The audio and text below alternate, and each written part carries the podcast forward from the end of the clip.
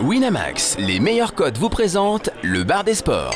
De l'actu, des conseils, des tips et encore des tips.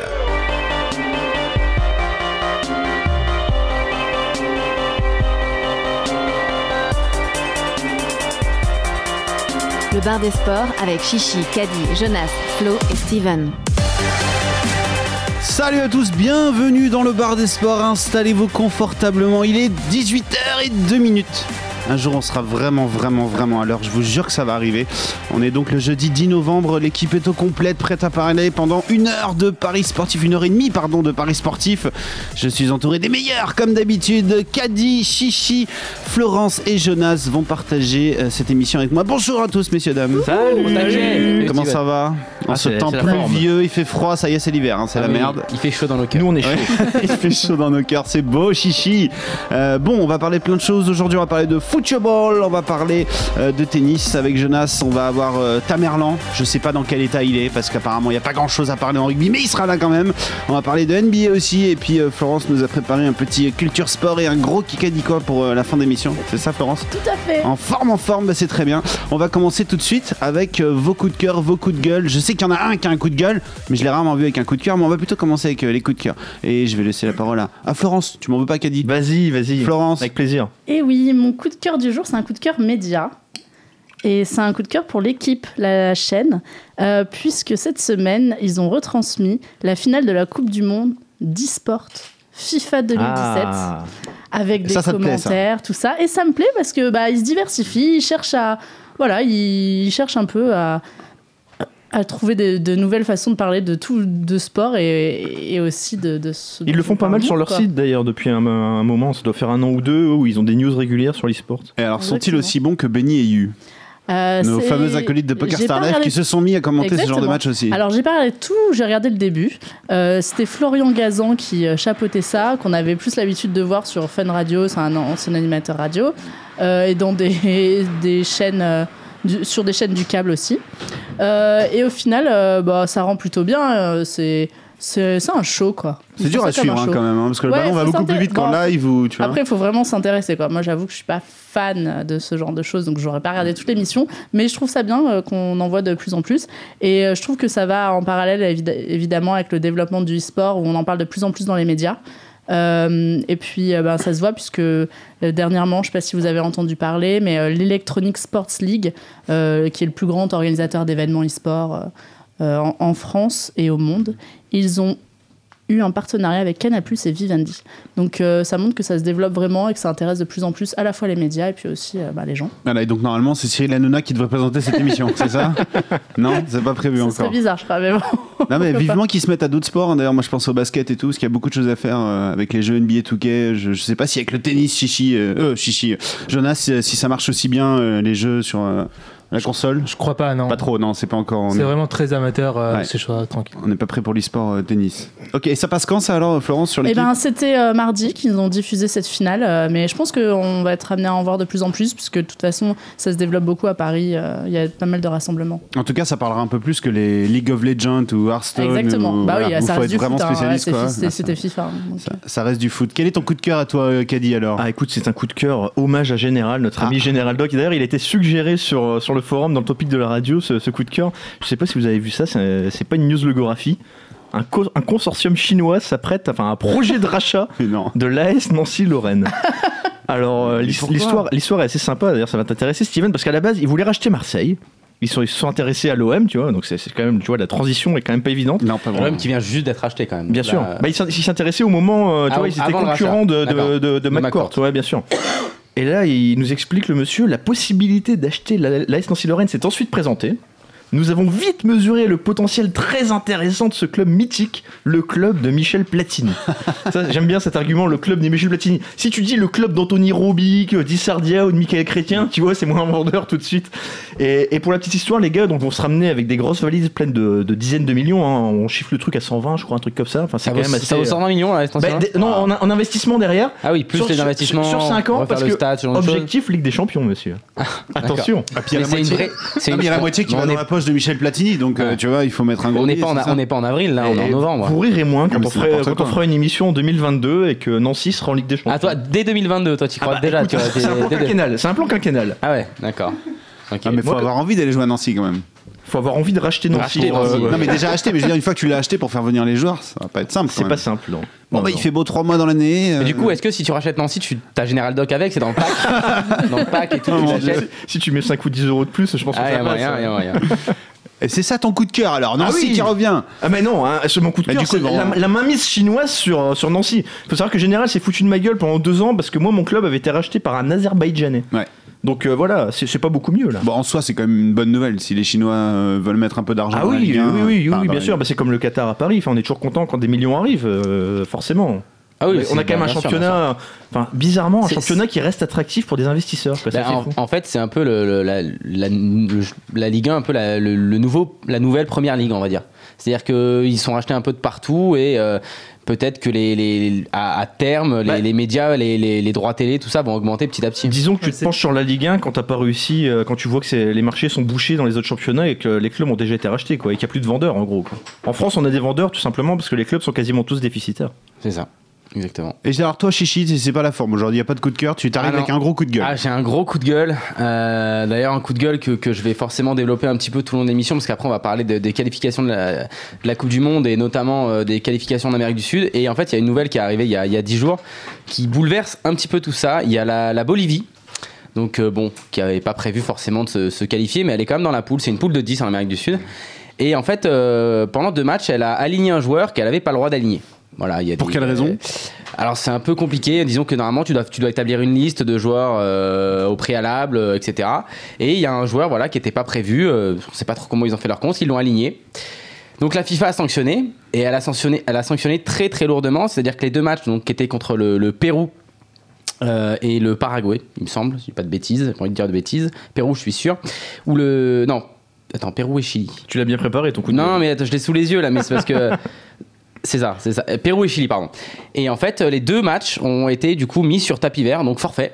3-0 pour les deux autres équipes. Ouais, donc ça fausse un peu le truc. Quoi. Du Ah, coup, mais- ça fausse totalement le truc. C'est-à-dire mais- que l'Argentine qui était qualifiée devient. Et c'est pour ça que c'est mon coup de gueule. C'est un grand classique quand même, c'est le PSG Stéo à Bucarest, c'est un peu pareil. Où la- la- le PSG avait perdu sur tapis vert. euh, Ouais, mais là, du coup, 3-0 c'est avant- 6 avant de points qui sont 5-0 au redistribués en fait. Oui, bah six oui, points qui sont sûr. distribués. Donc tout est chamboulé parce que là, là, c'est 4 clubs qui sont qualifiés donc sur 10. 4 équipes nationales. Voilà, exactement. euh, quatre équipes nationales, pardon, qui sont qualifiées sur 10. Et la cinquième sera barragiste. Et euh, l'Argentine qui était qualifiée passe cinquième, du coup, et devient barragiste. À cause euh, du fait que le Chili récupère 3 points et passe, euh, du coup, passe devant. Donc ça fout vraiment le bordel. Euh, les Argentins, forcément, portent des réclamations. La FIFA a dit, et c'est- là aussi que c'est un peu compliqué, que c'était pas une- un choix définitif. Et qu'en gros, là, ils ont redonné les, trois, les points. Mais on ne sait pas si, si après ils vont les renlever, s'ils vont les. Donc, donc ça fait un bordel monstre euh, dans la poule. Et euh, Bah, voilà. Ça fausse un peu tout parce que si Bah, ça, fausse totalement tout, on sait pas. Et puis ima- imaginons que là, il laisse comme ça, et puis que dans trois mois, il retire les points ou quoi. Enfin bref, c'est vraiment un, un- un gros bordel. Donc euh, voilà, coup de, gueule, coup de gueule sur la FIFA Il n'y a pas de calcul, faut jouer quoi pour les autres équipes. Du ouais, coup, il faut euh, obligatoirement jouer. C'est sûr qu'il n'y a pas de calcul à faire, mais euh, au final, c'est compliqué parce qu'en plus, tu as, le goal average qui, qui joue. Donc euh, là, l'Argentine est cinquième parce que le, le Pérou, a, du coup, avec 3-0 en plus, parce que c'est- le forfait c'est 3-0, passe devant en plus avec Ah, le nombre de buts. ouais. Donc, voilà, donc c'est assez compliqué, c'est un, beau bordel. Bon, mais puisque tu as l'air chaud, continuons à parler de, de football avec toi, Chichi. Le football. On a plusieurs matchs, euh, donc c'est là, c'est c'est des matchs championnat, euh, bah, c'est des équipes nationales, pardon, je vais y arriver. On a un petit France-Suède demain, euh, avec euh, la France qui est large favori 1,22 contre 12,50 pour la Suède et le nul est à 6. Comment tu vas nous convaincre de ne pas mettre la France, Chichi? Bah, bah déjà parce que la cote elle est à 1,22, Déjà. donc ça donne pas vraiment envie de. de- Question de merde, réponse de merde. de ça, ça fait Ouais, plaisir. voilà. Merci ça beaucoup. donne pas vraiment envie de. C'est un peu le remake de France-Bulgarie qu'on a eu il y a pas longtemps. Enfin, c'est toujours des codes dégueulasses pour la Ouais. France. Oui, bah forcément. En plus, bah en plus forcément c'est à domicile, donc Bah euh, oui, c'est une bah cote oui. dégueulasse. En Suède, euh, bah il y a plus Zlatan, hein. euh, Zlatan n'est plus là, donc euh, forcément en Suède, bah maintenant on connaît plus grand monde. Hein, on va le dire. Ouais, pas ouais, énormément ouais. de joueurs qu'on. Puis leurs premiers matchs de qualification n'ont pas été formidables. Ils ont, ils ont fait nul contre les Pays-Bas. Ils ont gagné euh, dans la difficulté contre le Luxembourg 1-0. Voilà, en, fait, ils ont quand même battu la Bulgarie 3-0. Mais bon, la Bulgarie, on a vu ce que ça donnait. Bon. c'est ça, on a le même nombre de points, c'est-à-dire que les deux équipes ont 7 points, mais. euh, mais euh, la, la Suède n'a pas du tout été, euh, été convaincante. En la Bulgarie, on a vu hein, que ça valait pas grand-chose. Nous aussi, bon, on a pris un but, c'est vrai, mais on a quand même gagné 4-1 facilement. Quand tu gagnes 1-0 contre le Luxembourg, t'es- de toute façon, t'es pas. euh, Bien sûr, bien sûr, c'est sûr. Après, bon, nous, on a été faire 0-0, Belarus, c'est pas non plus, tu vois. On, Ouais, on a eu ouais. du mal au lancement, on a eu du mal un petit peu, mais il n'y a pas photo entre les deux équipes. À tous les postes, on est au-dessus. Il n'y a vraiment pas photo. Alors, bon, on a un absent euh, en. Ouais, on a deux maintenant. Du coup, il y a Coman qui j'ai vu aussi que s'est blessé à l'entraînement. On a Umtiti. Enfin, un truc, c'est Coman va pas être- aurait pas été titulaire, je pense. Ouais, ouais, bien sûr. Mais euh, Umtiti en charnière centrale, ça c'est quand même plus important. Alors il va être remplacé par Elakim Mangala, euh, qui joue à Valence euh, cette saison, qui fait plutôt un bon, un bon début de saison. Euh, bon, je pense pas que ce soit non plus. Enfin, offensivement, il n'y a, pas- il y a pas vraiment une attaque ultra importante pour dire que c'est catastrophique de perdre, de perdre Umtiti. J'ai vraiment du mal à voir autre chose qu'une qu'une victoire de la France. Alors il y a peut-être un point. Euh, qui peut avoir un impact, je sais pas du tout. C'est vrai qu'on parle souvent des impacts un petit peu euh, euh, enfin j'en parle souvent psychologique. Euh, ça fera un an après les attentats euh, l'année dernière, malheureusement, donc il y aura une minute de silence Où se joue le match? Au Stade de France. En donc voilà, donc ça fera pile un an au Stade de France, donc forcément, bah, ça va rappeler des mauvais souvenirs. Ouais, puis les, les médias vont en parler. Les Ça va durer vont- 5 minutes, Voilà. allez 10 minutes, ça va durer peut-être au début, attention. Je- Comme J'ai vraiment aucune idée de. de Mais de- tu vois, de ils sont capables peut- d'interroger les joueurs là-dessus. Voilà, les médias presse, vont en parler énormément. truc, hein. Les médias vont en parler énormément, c'est sûr, donc c'est obligé que les joueurs y penseront en tout cas un petit peu. Surtout s'il y a un abruti qui lance un pétard dans le Ouais, premier ouais, quart d'heure, là ça risque. pareil, euh, faut espérer, il faut espérer qu'il n'y en ait pas quoi. Mais donc euh, voilà, il y aura une minute de silence qui a été demandée euh, avant le match, donc euh, qui aura lieu. Et euh, voilà, après ça aura peut-être aucun aucun impact. Je- J'espère qu'on aura une belle soirée de football et voilà. Mais bon, ça, on, on sait jamais trop comment prendre ce genre de bah, ce, ce genre d'informations extra sportives quoi. Voilà. Après, euh, bah, pas grand chose à dire en fait finalement sur Il ce y a, match. il y a trois hein. classes d'écart entre les deux Ouais, équipes. c'est ça hein. en fait. Il y, a- il y a vraiment. euh, Alors offensivement, c'est pas trop. euh, Là, c'était un peu le débat de la semaine. Giroud, Gamero. Euh, je sais pas ce que vous en pensez. T'en penses quoi, Kadi? Rien. T'as t'as pas non, de- non, ah, vra- vraiment, non, C'est vrai non, euh, non, non, mais moi j'aime beaucoup Gamero, de toute façon, tu le sais, bah, comme toi, de toute façon. Oui, non, bah, alors moi, clairement, entre les deux, euh, je préfère largement Gamero. Et en plus, je pense que on a tout intérêt à les aligner les deux déjà parce qu'ils jouent dans le même club. Donc Mais oui. forcément, les automatismes vont être présents. C'est un vrai plus. Giroud, on est sur un joueur qui. Bon, je vais pas dire, il a pas fait un mauvais euro, mais il a pas fait un euro exceptionnel. Il fait un euro correct parce qu'il a Ouais, Griezmann il, à côté. il fait un, euro- ouais, il fait quand même un euro très correct. Moi qui suis Oui. pas un de ses fans, il fait un euro Il très, fait- vraiment il fait très un euro, correct. un euro correct, mais parce Après, que il est pas forcément en confiance. Il est. Il revient de blessure, Voilà, il est pas il est titulaire. Il est remplaçant à Il Arsenal. n'a pas été mauvais en Ligue des Champions la semaine dernière. Exactement. Non, il a pas Non, été mais il- mauvais, mais Il est pas mauvais. Après, il a pas la pleine confiance qu'on. Oui. Mais le truc, c'est que t'as un joueur qui est titulaire en face. Mais sans parler du niveau, c'est deux profils très très différents. Ah oui, ça n'a rien à voir. Ça, c'est vrai que c'est deux profils qui, n'ont rien à C'est voir. vraiment un choix tactique pour moi là, tu vois. Ça, ça- tout dépend de comment tu veux construire ton équipe, tout simplement. Ça, Tu joues, tu joues pas du tout de la même manière selon que t'as Gamero ou Giroud. Même ça, ça, ça Giroud, influe même derrière sur les aussi, latéraux. Il peut tout, rentrer enfin. en fin de match et voilà. Aussi, on sait ouais. qu'il est très bon dans. dans- Oui, Giroud peut être utilisé quoi. comme un peu un super sub euh, là- là-dessus. euh, moi, je pense qu'il serait meilleur peut-être dans ce rôle-là et de mettre Gamero euh, 60 ou 70 minutes. Mais bon, après, que- comme dit Caddy, c'est vrai que ça dépend du système, ça, ça, ça influence pas mal les Et, choses. et après Gamero, il faut quand même le dire, on- nous on est- on n'est pas en train de s'enflammer parce qu'il en a planté deux la dernière Ah non, fois. non, non, bah, c'est un joueur sûr. dont on avait On déjà euh, de- limite demandé euh, la sélection pendant l'Euro, donc Ouais. euh, on a toujours été derrière lui quoi. Et, et petite Bah alors, info, je, voyais que tu me faisais signe. Voilà, justement, Chichi a pas trop de- d'idées sur euh, quoi miser. Pourtant, il y a une petite promo sur Winamax. Ouais, je euh, l'avais, je l'avais noté, une petite promo comme tu dis, ça voilà, ça mange pas de pain. Donc ça, on va ça- miser quand même. Ça coûte rien. hein. Euh, C'est d'ailleurs c'est une promo qui est également applicable pour le match contre la Côte d'Ivoire, hein, qui sera pas un match évidemment de qualification pour l'Euro. hein, vous l'aurez tous compris, Mhm. c'est un petit Ah, match oui. amical la semaine prochaine. Euh, donc Bon. pour ces deux matchs, vous placez un pari de 10 euros avant le match, vous recevez automatiquement un pari gratuit de 10 euros pour parier en live. Voilà. Ouais, ça, ça a l'air de vous, de vous De bouleverser. nous ravir. Non, il réfléchit sur quoi miser. Ouais, ça y est, Ouais, il se dit je je le mets sur quoi quoi on va les 10 mettre, quoi, au c'est final. ça, réfléchit un peu sur quoi on va le mettre. Euh, moi, je pense que je- Tu vas pas nous dénicher un buteur ou un truc dans le genre, non? Bah, un buteur, j'ai regardé les codes, c'est pas fou non plus. Je pense Ouais. que la France clean sheet euh, me paraît pas trop mal parce que on- la, la Suède offensivement, euh, bah voilà, on a vu hein, que ça valait pas, ça valait pas grand chose. Comme tu l'as dit, en ont mis qu'un au Luxembourg. hein, donc, euh, ouais, ouais. Même le franc, c'est plus de 1,5 but, c'est 1,34 seulement. ah ouais, non, mais voilà, bien, bien Ouais, sûr. c'est pas assez. C'est c'est sûr que c'est pas, c'est pas assez. Hein, comme comme dit Bon, Kadir, franc, mais- c'est au moins 2,5, 2,50. On y va ou pas? Oh là là. Ah, ça fait France 3-0 par deux quoi. buts d'écart plutôt peut-être. Peut-être France. Bah, ça m'intéresse plus déjà. Ouais, mais pareil. hein, France gagne par au moins deux buts d'écart. Tu as le- 64. ça Ouais. va pas tu as le France clean sheet ou pas? Doit pas être fou non plus. Ouais, Non mais on, on va pas se mentir, euh, quand tu regardes la liste de matchs, c'est vraiment pas le match le plus intéressant pour un parieur. Il y a pas mal de choses très intéressantes dans les autres matchs. Ouais. Celui-là, honnêtement, les codes sont pas. Li- Limite, enfin, même si je suis assez d'accord avec euh, Sichi que- qu'il y a une clean sheet très possible, Ouais, Je me demande si des- pas terrible non plus. hein. Non, je me demande justement si, 58. de façon paradoxale, euh, vu que la défense française n'est pas top top, est-ce qu'on peut pas parier sur la France gagne euh, et les deux équipes marquent? Faut voir la cote, écoute. Faut voir la cote. Je crois que c'est autour de combien 3. Les deux équipes marquent, La- la cote euh, de- 2-10. Non, Ah la, oui. la France gagne et les deux équipes Ah, marquent. non, je- je- Parce que c'est pas la même chose. Si c'est autour de 3, c'est déjà un peu plus alléchant. Ouais, hein, voilà, c'est pour ça. C'est bon, c'est un peu un gamble, mais euh, ça peut être intéressant à la rigueur. Bien sûr. J'avais regardé, c'était autour de France 3. gagne et les deux équipes marquent 2,95. Ouais, voilà. Bon, puisque correct, ce match ne nous inspire pas beaucoup, partons euh, sur un autre continent qui, là, je suis certain, va beaucoup t'inspirer, Chichi. Oui, très C'est inspiré. le continent sud-américain, puisqu'on va donc avoir un magnifique Brésil-Argentine avec un Brésil à 2, l'Argentine à 3,25 et le nul à 3,50. On t'écoute, Chichi. Ouais, euh, Brésil-Argentine qui sera en conclusion des matchs euh, donc. Euh, Quelle heure il est cette nuit, ce match du Sud, c'est à 4h30. Pour les, Et d'ailleurs, bah. Petit coup de cœur, Winamax. euh, donc Oui, si vous n'avez pas Beansport, voilà, Winamax Winamax. TV. Ouais, Winamax TV euh, diffuse le match et diffuse un autre match aussi qui est, Colombie, qui est prometteur. Chili aussi. Colombie-Équateur, je crois. Si je dis pas de bêtises. non, Colombie, c'est pas ça? Ah non, Colombie-Chili, t'as tout à fait raison. Ouais, tu vois, j'ai sous les yeux en plus. Donc, euh, ouais, Brésil-Argentine, donc euh, bah, le gros derby d'Amérique du Sud. euh, le match euh, toujours, euh, toujours complètement fou, en tout cas, forcément, euh, au moins dans les tribunes. Ça, c'est obligatoire. Ouais, parce que parfois, on se fait bien chier sur le terrain quand même. Ça arrive. C'est- C'est vrai qu'on se fait bien chier. Je vais être franc, hein, les derniers matchs de l'Argentine, on se fait bien chier. Ouais. Et quand les supporters de l'Argentine, on a mal au cœur et même mal au cul. Donc euh, c'est vrai que c'est- c'est pas agréable à, à jouer, mais euh, je vais essayer un petit peu de, de défendre mon, mon beefsteak et d'expliquer un petit peu ce match et ce qui risque en tout cas et ce que j'espère de, de se passer.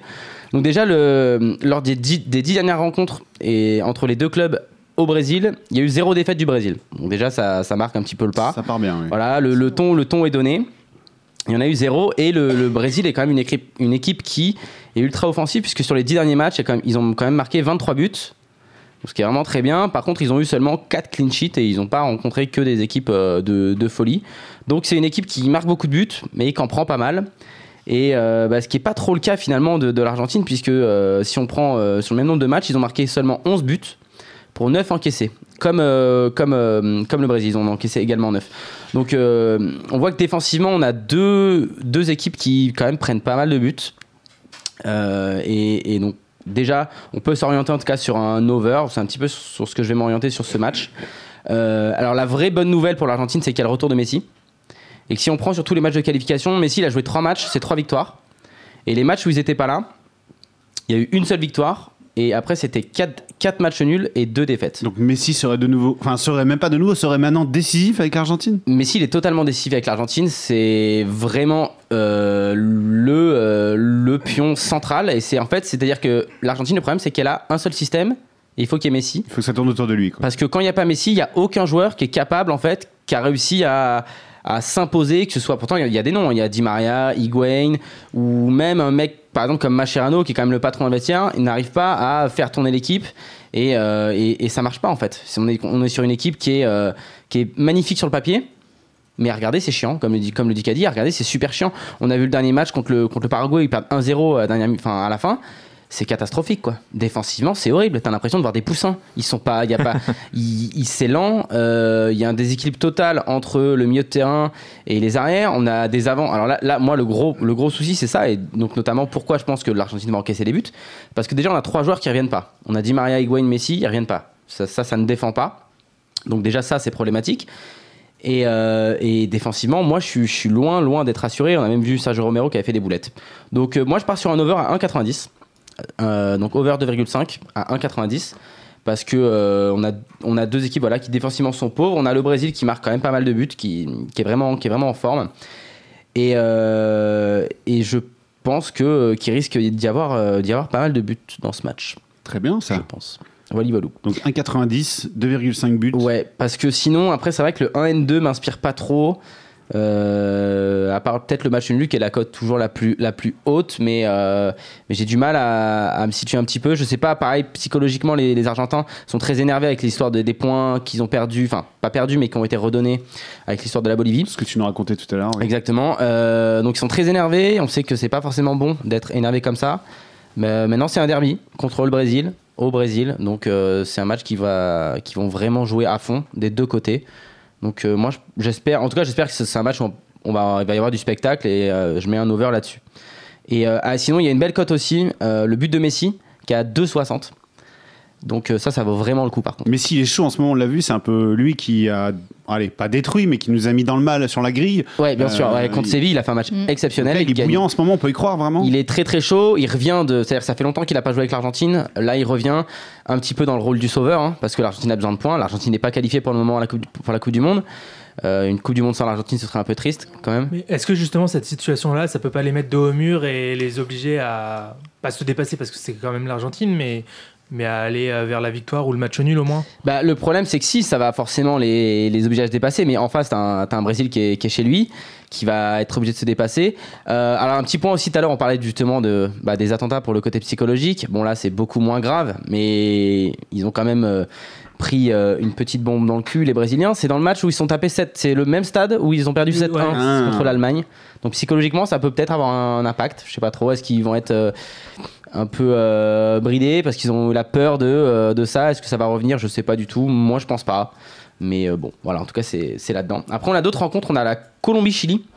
Donc le quatrième contre le cinquième. Donc une rencontre, encore une fois, euh, très, très serrée. Donc ça, c'est 21h30 et vous pouvez le regarder sur Winamax Exactement. TV euh, ce soir. Et alors là, je vais, alors là, ça va être tout de suite. Ça va être assez rapide. C'est pareil. Je prends un over. Là, il est à 1,80. Il baisse hein, depuis ce matin. Ah. Over 2,5 à 1,80. Bon, voilà, il y a une stat qui qui va, qui va tout de suite donner la couleur, c'est que sur les, les 13 dernières rencontres entre les deux équipes, il y a eu 50 buts.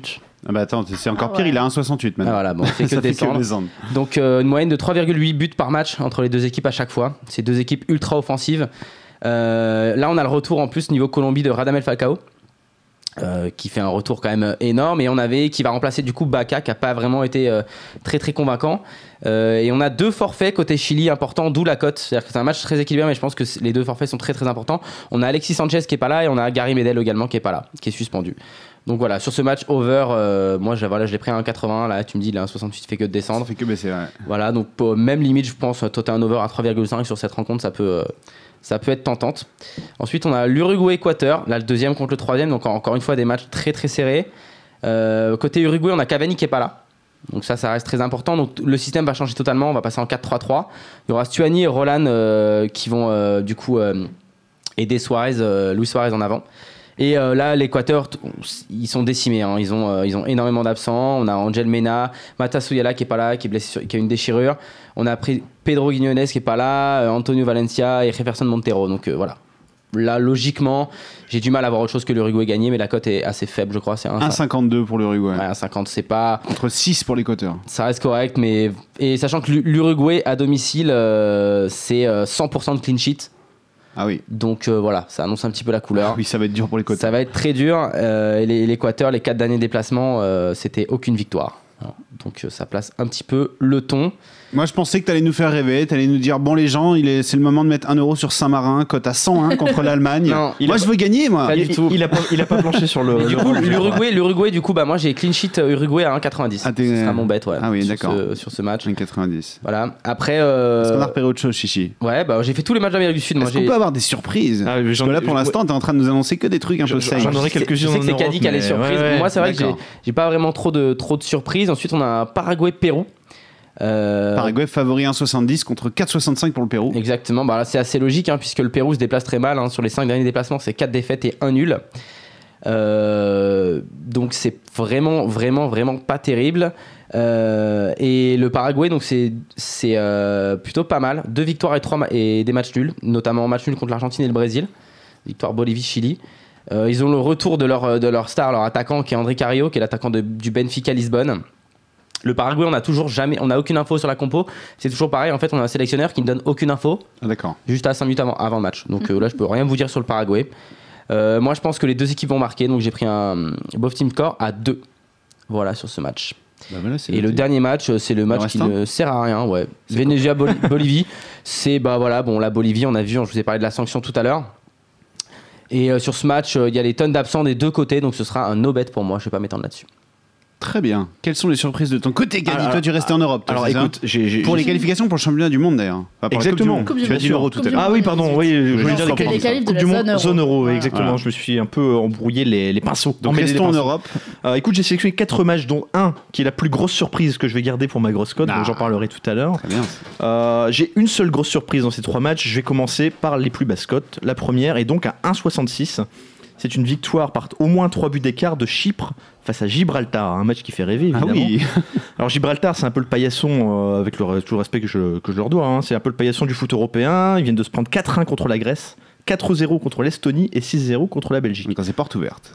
Alors euh, vous allez me dire, oui mais Chypre, euh, c'est pas exceptionnel non plus. Ça. un joueur euh, chypriote? Euh, non, mais écoute, je connais le l'Anar- l'Anorthosis Famagouste, la grande équipe chypriote. Et donc Chypre, ça reste pour moi quelques crans au-dessus, même si ils restent eux aussi sur trois défaites sans marquer de but. hein. c'est vraiment, on, est vraiment, on fait les comment les, les fonds de tiroir. hein. Euh, on est on est tous d'accord là-dessus. Mais Bataille Chypre- d'infirme, on dit. Bataille on peut dire ça.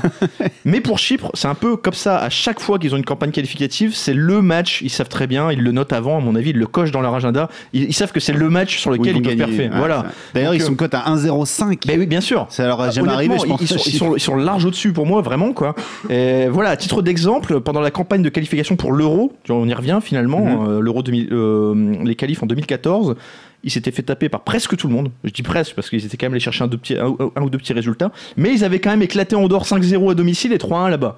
Voilà, donc en gros, c'est la double confrontation. Tu sais qu'ils vont aborder le truc sérieusement. et- C'est leur match où ils se font kiffer. Voilà, quoi. Ils ont un match, ils et- peuvent se montrer, c'est celui-là. Et, honnêtement, a- fr- franchement, c'est pas la même, euh, c'est pas la même gala- galaxie quoi. Chypre et Gibraltar, c'est pas le même niveau. Donc voilà, 1,66 par au moins 3 buts d'écart, j'y crois vraiment. Euh, second match, République tchèque contre la Norvège, avec une cote qui était tout à l'heure à 1,90 pour une victoire de la République tchèque. Alors la Norvège, euh, voilà, pour faire court, vient de perdre en Azerbaïdjan. Euh, c'est l'une des équipes pour moi vraiment les plus faibles du continent européen. Euh, en face, la République tchèque, on connaît un peu plus. On sait euh, que c'est une équipe qui n'a pas abordé sa campagne qualificative euh, vraiment de manière très impressionnante. Ils n'ont pas été très convaincants. Ce qui explique justement que la cote est à 1,90 parce que Mm. théoriquement, Enfin, elle, elle devrait être un peu plus, un peu plus basse hein, pour moi, voilà. Donc, euh, en plus de ça, c'est un groupe que, que la République tchèque partage avec l'Allemagne. Euh, ils doivent vraiment gagner là pour se repositionner dans ce groupe. Donc euh, voilà, je, je pense vraiment qu'ils vont pas le laisser filer celui-ci. Donc à 90, c'est quand même, c'est quand même attractif. Et le dernier, donc là, c'est c'est vraiment une surprise. Là, j'y crois moins, mais la cote me, me, me plaît. C'est l'Azerbaïdjan. On, y revient. Euh, L'Azerbaïdjan qui se déplace en Irlande du Nord. La cote est à 6,50 et à 3,40 pour le drone au bet. Euh, L'Irlande du Nord, bah, c'est une équipe qu'on connaît un peu aussi parce qu'on les a vus évoluer pendant l'Euro.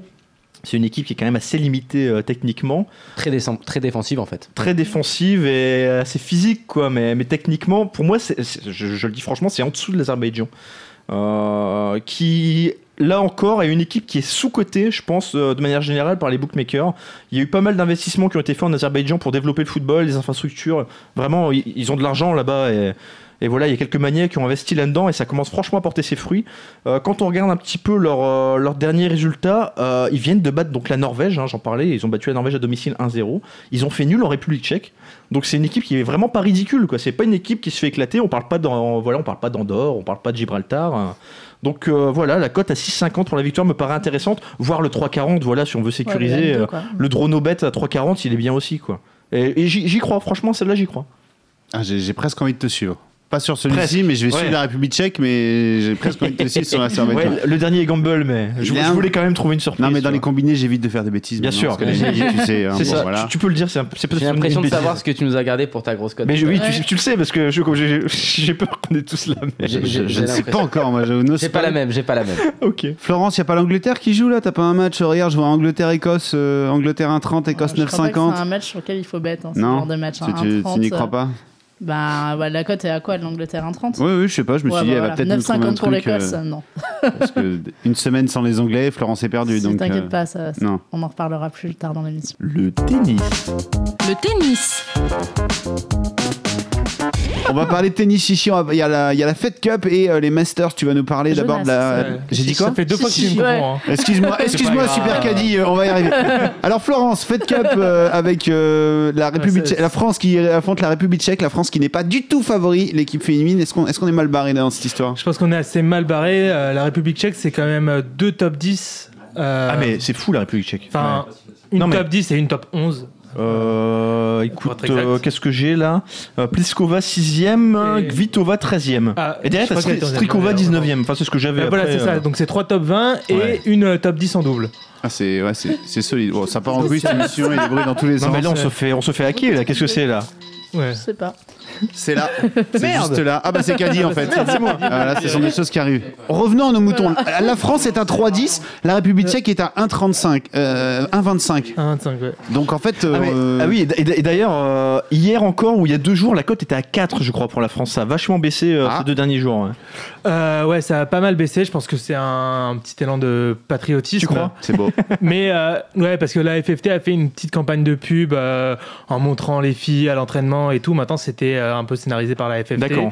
Mais c'est vrai que ça a l'air d'être une équipe qui est vraiment soudée, contrairement à ce qu'on peut Bah, voir chez les hommes. C'est ce qu'elles ont l'air de dire. Elles, elles disent on s'amuse bien, on a une super ambiance dans le groupe. Et honnêtement, on a envie de les croire parce que leur seule présence en finale, déjà, euh, quand tu regardes l'effectif, honn- honnêtement, c'est déjà une performance. Ça dire, ressemble à un exploit ce que tu Bah, me dis. ouais. Garcia est 23e, Ladenovic 42e et derrière honnêtement Cornet Parmentier c'est pas la folie quoi. Donc euh, voilà, on n'a pas c'est pas comme euh, voilà 2003 2004 2004 2005, on avait Marie Pierce, on avait Mauresmo, on a, on a puis enchaîné le- trois finales de suite hein, à le, cette le époque. hein. mental de ces jeunes filles Oui, est, ça. je trouve très faible Ouais. tout le temps quoi. Bah, Bah, Les sauf en grandes Fed Cup. compétitions. Sauf en Fed Cup, c'est vrai. Et Mais du, de- sinon je suis d'accord avec toi. Ouais. Sinon je suis d'accord avec toi. et du coup, c'est ce qui me fait dire que peut-être que c'est pas c'est pas une mauvaise chose peut-être de prendre la France, du moins quand elle était à 4, ça devient un petit peu moins intéressant oui. maintenant. Mais euh, effectivement, si elles ont pu gagner ces trois premiers matchs, euh, c'est pas impossible qu'elles gagnent Ah, celui-là. Après c'est pas le même adversaire. Ouais. Euh, la République Tchèque c'est double tenant du titre. C'est une équipe qui a, qui a gagné quatre fois la Fed Cup ces cinq dernières années. C'est assez fou quand même. Ouais, non, c'est La domination. C'est vraiment une grosse, grosse domination de la République tchèque, donc je pense que c'est quand même très, très mal barré. Ah pour ça y est, les je t'ai dissuadé finalement. Ah, là, ça y est. le gars il avait envie. Bah, en fait, le, envie. le souci, c'est que j'aimerais bien aller sur d'autres paris, peut-être euh, parier sur Caroline Garcia notamment, qui, je pense, euh, est capable de sortir des exploits. Mais les codes sont pas encore sortis Ah, on parce que le tirage au cotes, sort a lieu demain, justement, je crois. les matchs. euh, Et euh, à partir de ce moment-là, on. Mais dans le même genre, juste pour, euh, je, je pense pas qu'on va en dire beaucoup plus euh, de la fait que tu vas passer sur les Masters après. Il y a une autre petite promo Winamax dessus. Euh, encore une fois, une promo voilà, qui mange pas de pain. hein. Euh, Vous placez deux paris de 5 euros minimum en live sur l'une des rencontres de la finale et Winamax vous offre automatiquement un pari gratuit de 5 euros. Ce qui est intéressant, c'est que c'est cumulable, c'est-à-dire qu'en total, vous pouvez empocher jusqu'à 25 euros de pari gratuit. Voilà. Mais c'est pas une histoire que ça mange pas de pain, faut les prendre ces trucs. euh, mais voilà, non, mais euh, si tu veux, c'est- parce Ce que je, vraiment bête, je quoi, sais que sur le forum, on débat souvent de, de l'intérêt de certaines promos des bookmakers. Je sais que Guy, notamment, euh, est assez critique vis-à-vis de ces promos. Là, quand je dis ça mange pas de pain, je- ce que je veux dire, c'est que c'est des promos attractives dans le sens où, enfin, il y a rien à perdre, voilà. Mm. Euh, euh, C'était voilà, comme la promo euh, qu'il y a eu sur la grille euh, la semaine dernière, quoi. Tu mettais Oui, 5 voilà, euros, t'étais remboursé dans tous les cas, donc euh, bah. c'est gagnant-gagnant, quoi. Voilà. Enfin, y a pas, t'as pas grand-chose à perdre dessus. Ça, ça- ça- évidemment, ça t'incite à miser. Mais si tu avais de toute façon l'intention de miser, voilà, tu- Euh, t'es le vraiment gagnant, quoi. Voilà. Bon, alors du coup, il reste quand même autre chose. Il n'y a pas que la Fed Cup. Chichi, tu vas nous parler de quoi? Le Jonas. Masters de Jonas. Chichi, parle pas de tennis, hein. Le tennis, euh, je Tu peux sais t'en parler, mais ça va. Je- Ça doit être je- la barbe. Je vais, boire une gorgée, hein. je vais boire une gorgée à chaque fois que je fais la bêtise, pardon. Oula, oula, tu vas Alors, voir. Jonas, Masters de Londres, Ouais, par Masters exemple de Londres. Alors c'est déjà un petit peu plus intéressant parce que les matchs Carrément. sont sortis, donc euh, on peut en parler de façon euh, assez concrète. Euh, on a deux groupes qui sont complètement. euh, Il y a un groupe de la mort un peu avec euh, Murray, euh, Murray, Vavrinka, Nishikori et euh, Silic. Ouais. Non, et Silic qui est pas forcément le meilleur joueur du Master mais qui a été très en forme sur la fin de saison et un groupe un peu plus faible avec euh, Djokovic et euh, en mode dépressif en ce Déjà, moment. quand t'annonces un groupe faible avec Djokovic dedans, Ça part mal, ouais. bam. Ouais. Mais Jo- Jo- honnêtement, je crois que personne verra Djokovic gagner ses Masters. Enfin, j'ai Ouais. du mal à visualiser ça. Quoi. Ça y est, c'est Euh, fini, Djokovic, c'est fini. Non, mais c'est- pas fini, mais je- pour l'année en tout cas. voilà, Après, jusqu'à l'Open d'Australie. par quoi, contre, je pense qu'il peut vraiment se qualifier en demi-finale pour une raison euh, très simple. C'est que sur euh, les trois adversaires, il, a, il totalise euh, 23 confrontations, zéro défaite. Ouais. Donc euh, ça laisse penser euh, Il y a un début à tout. qu'il est vraiment devant. Ouais, il y a un début à tout, et d'ailleurs. Alors, donc c'est 13-0 face à mon fils, 7-0 face à Raonic et 3-0 face à Tim. D'accord. Et donc c'est ce dernier contre lequel il a moins joué qu'il affronte en premier. La cote de Tim c'est 6,50 et vu qu'il a un peu moins de qu'on a un peu moins de références face à- ouais. ouais, d'historique, euh, il y a peut-être moyen que Tim se dépasse. On sait pas comment il. On a moins d'historique, mais il me semble qu'à chaque fois qu'ils se sont affrontés, enfin, je- j'ai pas les, les résultats sous les yeux, mais je crois vraiment que c'est, enfin, Oui, quasiment une boucherie, c'est expéditif, hein, voilà, ouais. C'est clair que le jeu de Team ça passait pas à ce moment-là, mais c'était essentiellement au début d'année 2016, au moment où Djoko était C'était euh, pas invincible. Djoko, bien sûr. euh, avant qu'il gagne Roland Garros. Euh, là, Bon, c'est clair que Tim n'a pas été particulièrement euh, flamboyant cette fin de saison. Il a vraiment accusé le coup par rapport au début de saison. Mais euh, on l'a jamais vu euh, agir sur ce tournoi-là. C'est sa première fois. Peut-être qu'il aura une Ça va grosse le galvaniser peut-être. ouais. Ouais, voilà. Ouais, ouais. Peut-être que ça va le galvaniser. Du coup, euh, pourquoi ne pas le prendre? Et euh, bon, alors j'y crois. Surtout à En tout cas, 6,50, c'est- voilà. En tout cas, c'est la plus grosse cote parce c'est- que c'est les la cote qui euh, justifie le- bien sûr. euh, J'aurais bien aimé avoir la fin. Tu y crois J'y crois que modérément. Modérément. Mais Bon. si ça arrive, je Si me tu le prends, tu le prends justement en 2-1 ou pas? Tu prends, Ou tu le prends en sec à 6,50 sur ce genre de tournoi, j'irai le prendre en sec, je pense quand même. Ok. Par contre, on peut- je- entre le 2-0 et le 2-1, je préfère le 2-1. Déjà parce qu'en général, la cote est plus. enfin, Euh, là. 8,50 le, le, le Ouais, 2-1. Ah oui. Mais euh, je pense qu'en sec, euh, à 6,50, c'est déjà assez. C'est déjà euh, une belle cote. Et euh, du coup, si Team gagne ce premier euh, match, on peut s'attendre à ce que Joko gagne quand même les deux suivants face à des adversaires qu'il a toujours battus. Et donc, actuellement, la cote de Joko vainqueur de ce groupe, c'est 1,50.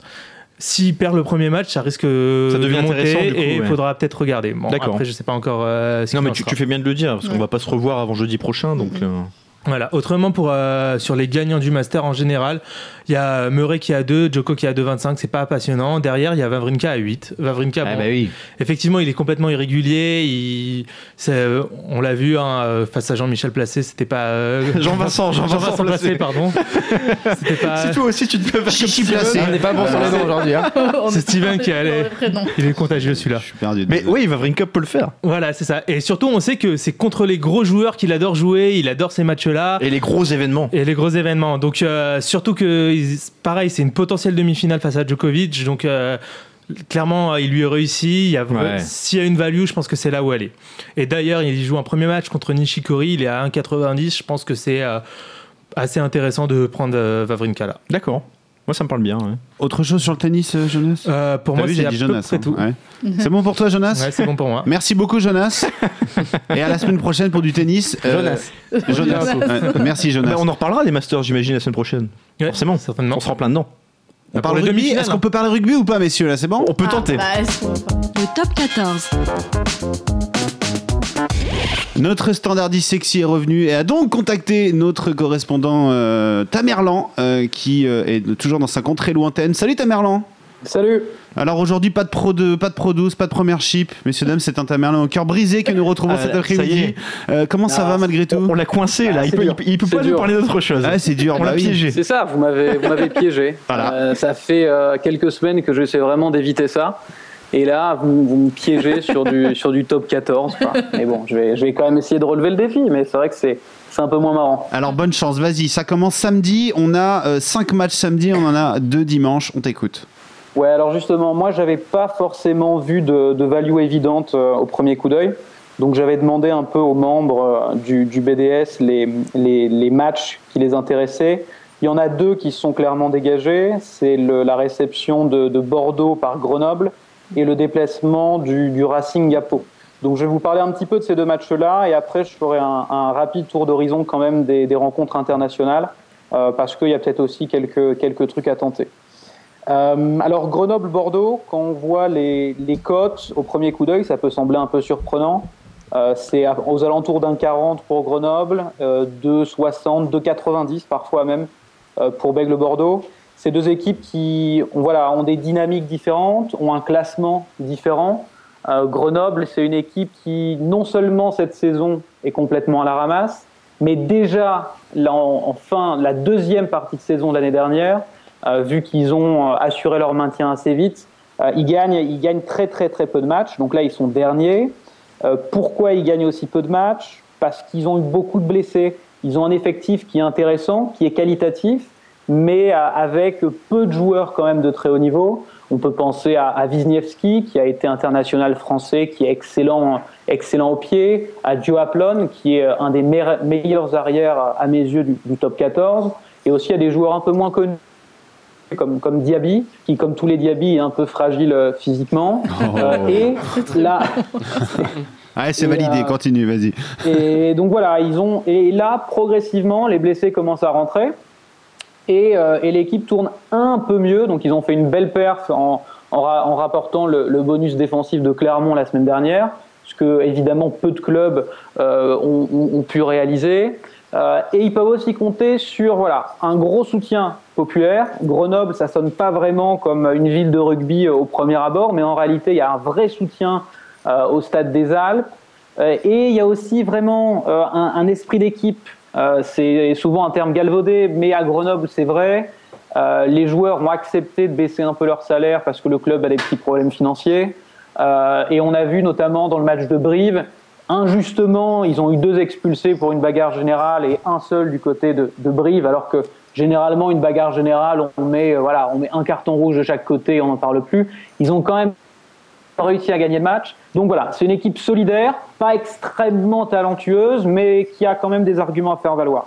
L'UBB, c'est très différent. C'est une équipe euh, voilà, qui, a pour objectif de jouer les playoffs, qui est déjà euh, qualif, hein, qui, joue en- actuellement la Champions Cup, euh, et qui a évidemment des noms un peu plus, un, peu plus ronflants. Alors, ce qui est, import- qu'il est important de, de- de signaler, c'est que évidemment, comme la semaine dernière, c'est des matchs qu'on appelle doublons. C'est-à-dire qu'ils ont lieu en même temps que euh, les rencontres internationales. Euh, Grenoble, vu qu'ils sont derniers, ils n'ont pas le même effectif, ils n'ont pas d'internationaux, en gros. Euh, L'UBB ont plusieurs joueurs cadres qui sont absents. Je peux penser à Baptiste Serin, qui est leur demi-mêlée titulaire, qui est pour moi dans le top 2 avec Morgan Parra des, des demi-mêlées français. Ils ont euh, Jefferson Poirot, qui est pilier titulaire en équipe de France contre les Samoa. Ils ont Gourdon, leur numéro 8. Ils ont Taleboula, qui est un, un Fidjien que, que les amateurs de rugby ouais, avec les Fidji. Ouais. Alors bon, moi je relativiserai quand même ces absences, euh, non pas qu'elles soient euh, pas, pas à prendre en compte, c'est important, mais euh, à la différence de l'effectif grenoblois, l'effectif bordelais, je le trouve très homogène. C'est-à-dire que d'accord, Serein n'est pas là, mais à la mêlée, mais normalement, si c'est l'équipe quand même la meilleure équipe possible avec l'effectif disponible, ça devrait être Lesbourg, qui pour moi flirte avec le top 5 français, donc c'est vraiment un très bon joueur. Euh, ils ont deux absences euh, comme pilier gauche, pilier gauche avec Poirot et, euh, Kitschop, un international sud-africain. Et pourtant, leur troisième pilier, c'est Tao Fifenua, qui est aussi un excellent pilier. Euh, Taleboula, c'est un très bon joueur, mais qui me semble un peu en dedans ces, temps-ci. Il a perdu sa place à l'arrière au, au profit de Jean-Marcelin Butin. Donc il y a des absences, c'est vrai, euh, mais le- le- l'effectif, on va dire, bordelais a de la ressource. Ce qui sera intéressant de voir, c'est quand le groupe sera publié, pour savoir si non seulement il y a des absents, et si en gros, euh, Ibanez fait pas un peu une impasse. Parce qu'il rencontre La Rochelle la semaine prochaine, c'est un derby, c'est un match qui est très important, donc il faudra vraiment regarder la publication des groupes, euh, parce que euh, s'il y a, disons, par exemple Jean-Marcelin Butin, il a enchaîné 3-4 matchs, c'est vraiment un très bon joueur. S'il n'est pas dans le groupe, ça veut dire que voilà, ils vont, ils ont pas coché ce match-là euh, et ils vont peut-être pas se jou- jouer à fond. Petite question, Tamerlan, ça se fait régulièrement ça Parce que ce genre de pratique, moi je sais qu'en NBA c'est standard parce qu'il y a quand même 82 matchs, faut entre guillemets faire tourner Alors- les équipes et tout, mais en rugby ça marche aussi? Ah bah, en, en rugby, c'est alors évidemment le rythme n'est pas le même. Je crois qu'en NBA c'est tous les 2-3 jours. En rugby, on va dire que c'est toutes les semaines. C'est pour ça. Ouais, mais alors, par exemple, quand tu regardes les organisations des Coupes du Monde, les organisations des Coupes du Monde en la durée euh, en rugby est beaucoup plus longue, par exemple, qu'en foot, parce que euh, les organismes sont plus marqués. Euh, et il faut davantage de temps de récupération. Donc en gros, un joueur, même titulaire, même indispensable, il fait quasiment jamais plus de 4 matchs titulaires euh, consécutifs. Très bien. Euh, donc tu es obligé en fait de faire des impacts parce que le calendrier est très lourd. Euh, non seulement tu as les rencontres internationales, mais tu as même parfois les Barbarians, qui sont une sélection des joueurs non retenus par leur sélection nationale. Euh, donc tu as vraiment des calendriers qui sont très lourds et tu es obligé en fait de faire des impasses.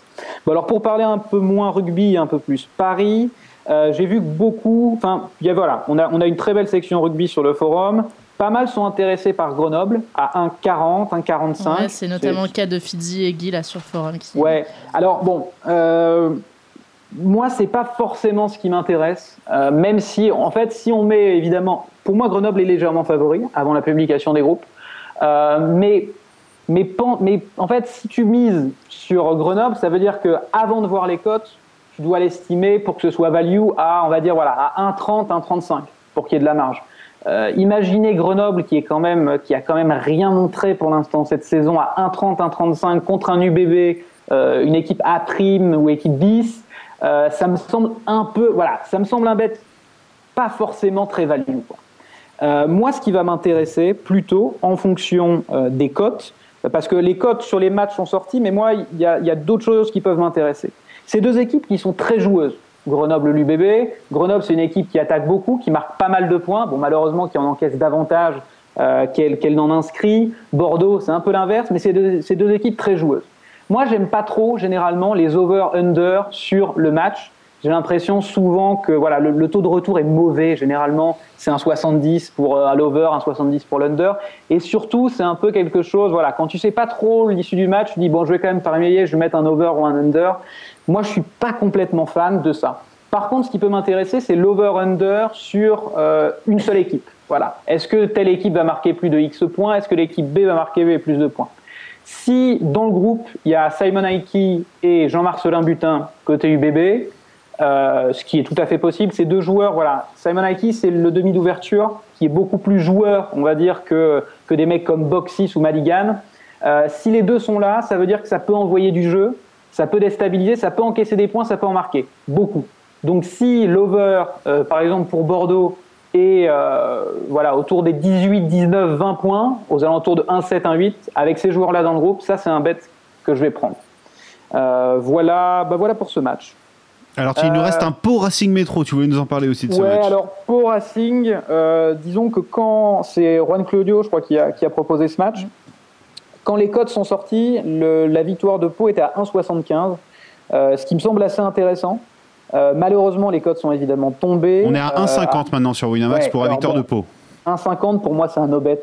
Euh, on, on mise pas là-dessus assez clairement. Euh, petit point sur ces équipes, Pau est un galère, ça fait 5-6 matchs consécutifs perdus. Euh, ils sont vraiment quasiment dans l'obligation de gagner, euh, un peu comme Grenoble d'ailleurs. Euh, surtout que le Racing, voilà, le Racing c'est champion en titre. Euh, champion en titre, ça veut dire que tu as 15 internationaux dans ton équipe.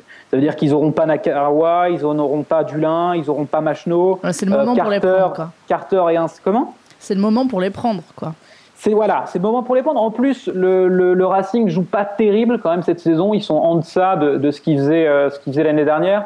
Mais attention, parce que le Racing, euh, même avec tous ses absents, euh, derrière, ça va rester euh, Chavancy, Tuitavake, Rocco quoi. Euh, C'est-à-dire que ça reste très très très costaud.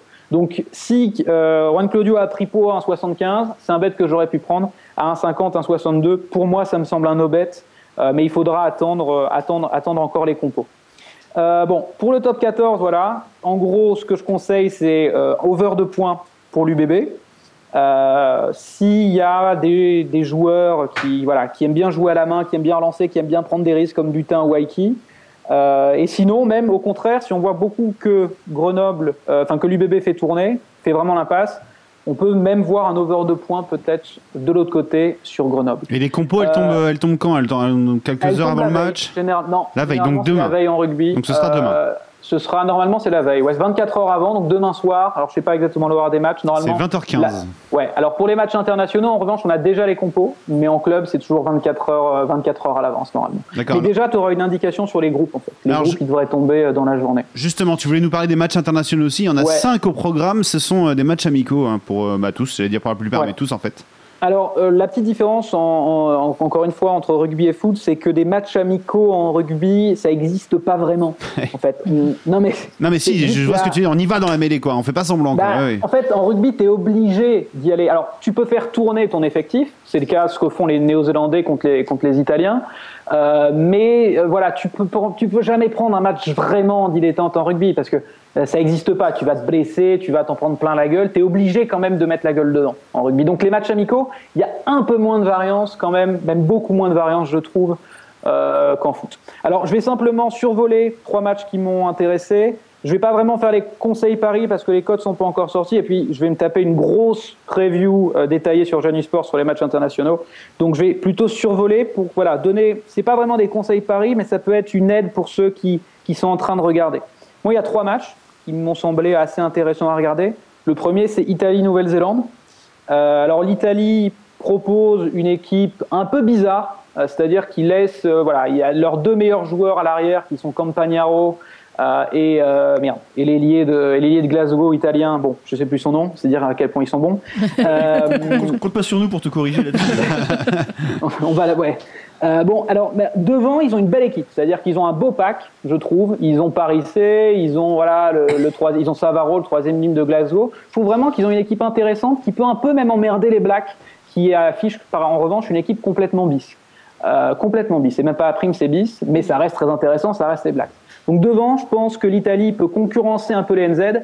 En revanche, derrière, ils vont se faire défoncer. C'est-à-dire que l'équipe bis de Nouvelle-Zélande derrière, c'est des très très gros joueurs. C'est Israel Dag, c'est Naolo, c'est Fekitoa, c'est Mackenzie, c'est des très très gros joueurs, ça risque d'aller très très vite derrière. Mais par contre, l'Italie peut emmerder euh, devant, vraiment, euh, avec des mecs comme Parissé, avec Gheraldini, avec des bons joueurs. Ils peuvent vraiment concurrencer, à mon avis, pendant quelques temps, le pack, le pack NZ. Autre match, plus intéressant, Pays de Galles-Argentine. Euh, ça, c'est un beau match. Vraiment, si vous avez un match à regarder, je pense que moi, c'est bon, je vais tous les regarder. Mais s'il y en a un à regarder, regardez plutôt Pays de Galles Argentine. Pays de Galles, ils se sont pris une branlée contre l'Australie. Euh, L'Australie, ça fait un mois et demi, deux mois qu'ils travaillent ensemble. Ils les ont, ils leur ont mis le feu. Je crois qu'ils ont gagné 32-8, mais il y avait vraiment pas photo. Euh, donc l'Australie joue très très bien. Ben bon, le Pays de Galles a eu du mal, mais il leur manquait vraiment leurs meilleurs joueurs. Euh, leur capitaine Warburton, qui fait partie des meilleures troisième lignes au monde, n'était pas là. Halloween Jones, qui est vraiment un deuxième ligne tentaculaire, qui est emmerdant dans les molles, qui est très bon en touche, a perdu son père deux trois jours avant, il n'a pas pu être là, et il récupère aussi Liam Williams. Donc même si le Pays de Galles s'est pris une branlée contre l'Australie, là ils ont trois de leurs 4-5 meilleurs joueurs, on va dire, qui reviennent. Et dans le même temps, l'Argentine annonce une très très belle équipe. Il y a Sanchez, il y a Juan Martin Hernandez, il y a Isa, leur numéro 8, il y a Crivi, leur talonneur qui est insupportable mais qui est très très bon. Donc ça, très beau match, peut être intéressant. Les codes, je crois que c'est 1,50 pour le Pays de Galles, 2,60 ces alentours-là pour l'Argentine. C'est ça, c'est tombé à l'impression- 1,40 pour le Pays de Galles même. Ouais, euh, bon alors, chacun se fera son avis, mais moi j'ai l'impression que dans l'hémisphère nord, on, on sous-estime un peu parfois l'Argentine, qui vient de mettre une branlée au Japon, qui est un peu une nation qui monte. Ils leur ont mis 54-20. Euh, attention à l'Argentine. Euh, je crois que, j'aime quand tu dis je ça, crois que oui. Chichi vient de demander un ami Ouais. sur Facebook à l'instant. Là, tu peux regarder, vérifier. Et tu peux pas le voir, mais il y a, il y a Steven depuis tout à l'heure qui hoche la tête. Tu sens que le gars est en train de se faire un petit combiné dans Ah ouais, mais grave. Moi j'écoute. je- Non mais après par exemple tu vois il dit Italie Nouvelle-Zélande. Bon Italie est à 30, la Nouvelle-Zélande est à 1-0-1. Ouais, mais Euh, bon, alors, je vois pas où est-ce qu'on va faire de l'argent là-dessus. Justement, moi quand je parle de ces matchs-là, euh, il n'y a pas que les victoires 1, nul ou 2. Il y a, Il y a plus, bien sûr. Ah, voilà, Est-ce que l'équipe A, a- j'ai- il n'y a pas encore le cut qui est sorti. Non. Mais en gros, si l'Italie, on leur dit est-ce qu'ils peuvent mettre plus de 10 points? À mon avis, l'Italie, peut, ils peuvent s'en prendre 50, mais ils peuvent mettre quand même plus de 10 points. Euh, c'est des trucs comme ça qu'il faut regarder sur ces, sur ces trucs-là. Euh, pareil, bon, dernier match, Écosse-Australie. Euh, alors, l'Australie est à 1,24, je crois, quelque chose comme ça. L'Écosse est beaucoup plus haut. C'est un peu une revanche de la Coupe du Monde, mais pour moi, l'Australie est très largement favorite. Très, très largement favorite. Les Écossais, ils ont un effectif qui semble pas trop mal, mais quand on voit les joueurs individuellement en Pro 12 avec les Warriors, avec les autres équipes écossaises, ils sont vraiment très en deçà. Et de l'autre côté, euh, l'Australie, euh, l'Australie met la même équipe que contre Pays de Galles.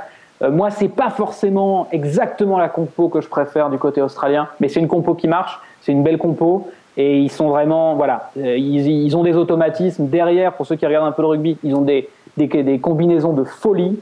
Ils mettent vraiment le feu. Donc voilà, voilà. Mais tout ça, voilà, pour les pour les matchs internationaux plus détaillés, ce sera sur Jeune Sport. Là, vous m'avez forcé à faire du top 14. je suis, Ah, je- euh, je me suis suis- plié à la tâche avec Je suis plaisir. déçu Tamerlan, je pensais que tu allais nous, nous, nous faire un petit survol de France-Samoa qui a lieu euh, bah, samedi à 16h par exemple, même si la Ouais. France est large favori.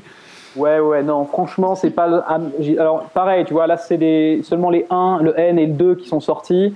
Euh, c'est pas des matchs très intéressants. Et puis, moi, j'ai une petite blessure, c'est que l'équipe de France, c'est pas forcément des sélections qui, voilà, qui, correspondent à ce que j'aimerais voir. Euh, quand je vois des mecs comme Morgan Parra qui sont laissés sur le banc, enfin, qui même pas le banc, qui sont même pas sur la liste élite, même pas dans le, même pas dans le groupe France, il y a des trucs que je comprends pas bien. Je sais bien que le sélectionneur est, est un ancien Toulousain, mais je sais même pas si je vais regarder le match. hein, c'est le coup de Ça, gueule c'est le coup de de- gueule, c'est c'est le coup de gueule de. Le mec se Ah, fait son petit non, coup de gueule, c'est bien, c'est C'est bien. bien, c'est bien, il faut. Bah si, il faut. Ouais, mais je veux dire, bon, évidemment, Noves, c'est une légende du rugby. Il sait très bien. Il y a des choses qu'on qu'on sait pas bien parce que il faut créer un groupe. Il faut pas créer des individualités, surtout en rugby. On sait par exemple que Para, c'est vraiment une teigne quoi dans, dans un groupe. Mais même quand je vois quand je vois voilà, je parlais, je parlais du, du Racing sans ses internationaux. Quand je vois un centre comme Chavancy, qui est vraiment un centre époustouflant, qui est pas sélectionné, quand je vois Para qui est pas sélectionné, quand je vois qu'on sélectionne encore des mecs comme Plisson, bon, qu'on renvoie à la maison alors qu'il fait une saison dégueulasse, c'est pas, je sais pas, ça, me- ça m'emballe pas malheureusement. Et c'est terrible parce que pour préparer un peu l'émission, je regardais les vieilles compos un peu des, des, des, des, des équipes, les, les compos Coupe du Monde pour voir vraiment ce que, en 2015, quels étaient vraiment les compos types et l'évolution.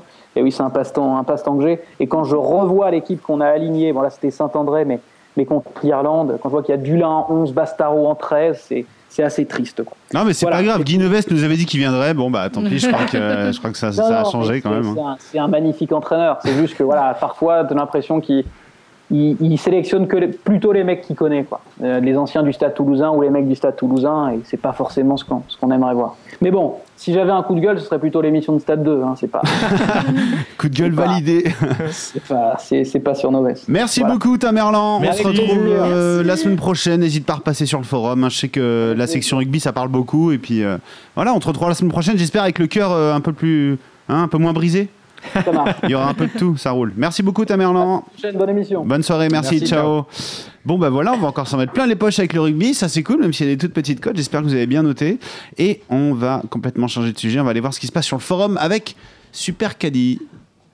Il n'y a pas de jingle. c'est bien ce que Je sais que vous avez peur, vous craignez désormais cette rubrique Bah terrible. je- moi, j'ose plus écrire des choses, euh, tu vois.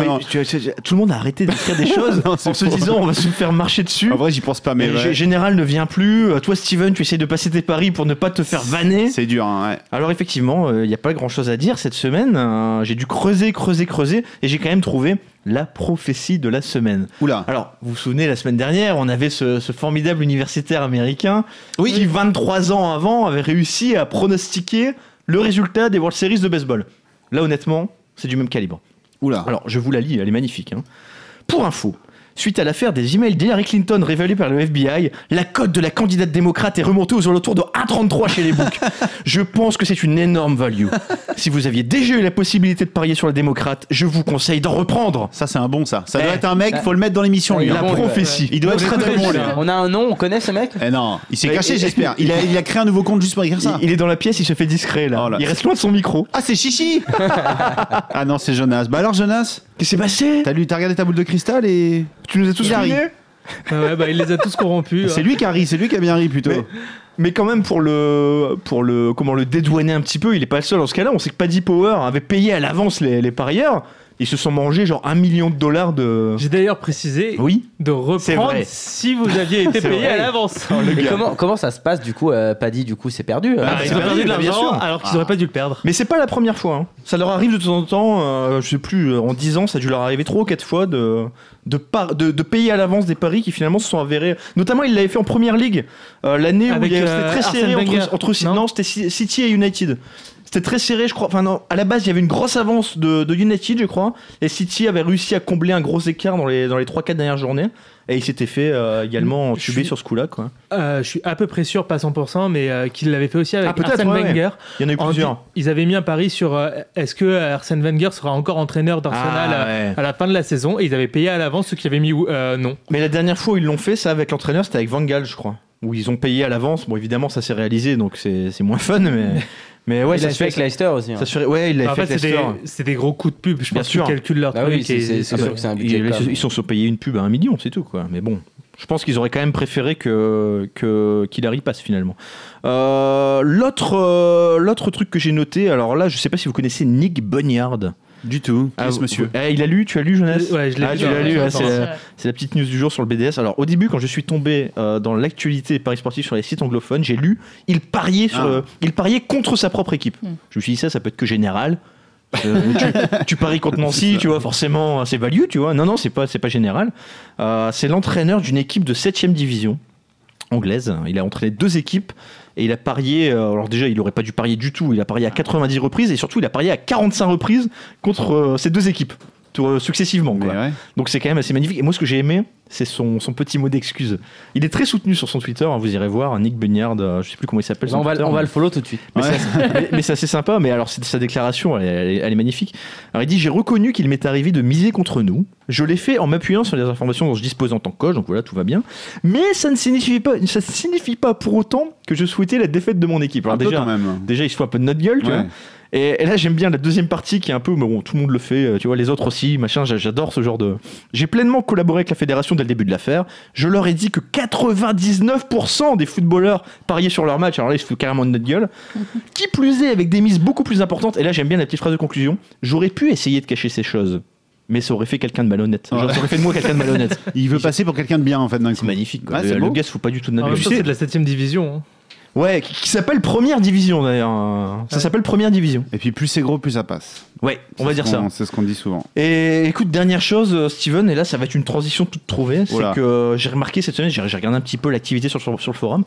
Quelle est la, la section la plus vivante cette semaine Et Du- de très loin, Oui c'est la NBA, monsieur. Allez là c'est la Tu NBA. Et Ah, not- notamment grâce à toi et, et tes tuyaux, euh, Ouais, enfin. tes tuyaux in- inégaux, on va dire. Voilà. je je l'ai pas noté, mais il y a une phrase que t'as mis qui était très sympa où tu disais en gros, euh, je me suis complètement planté ce soir, mais ce qui est bien avec la NBA, C'est qu'il suffit peut- d'attendre 24 heures Voilà. pour se refaire. Pour se refaire, on peut se refaire. J'aime bien. Ou couler.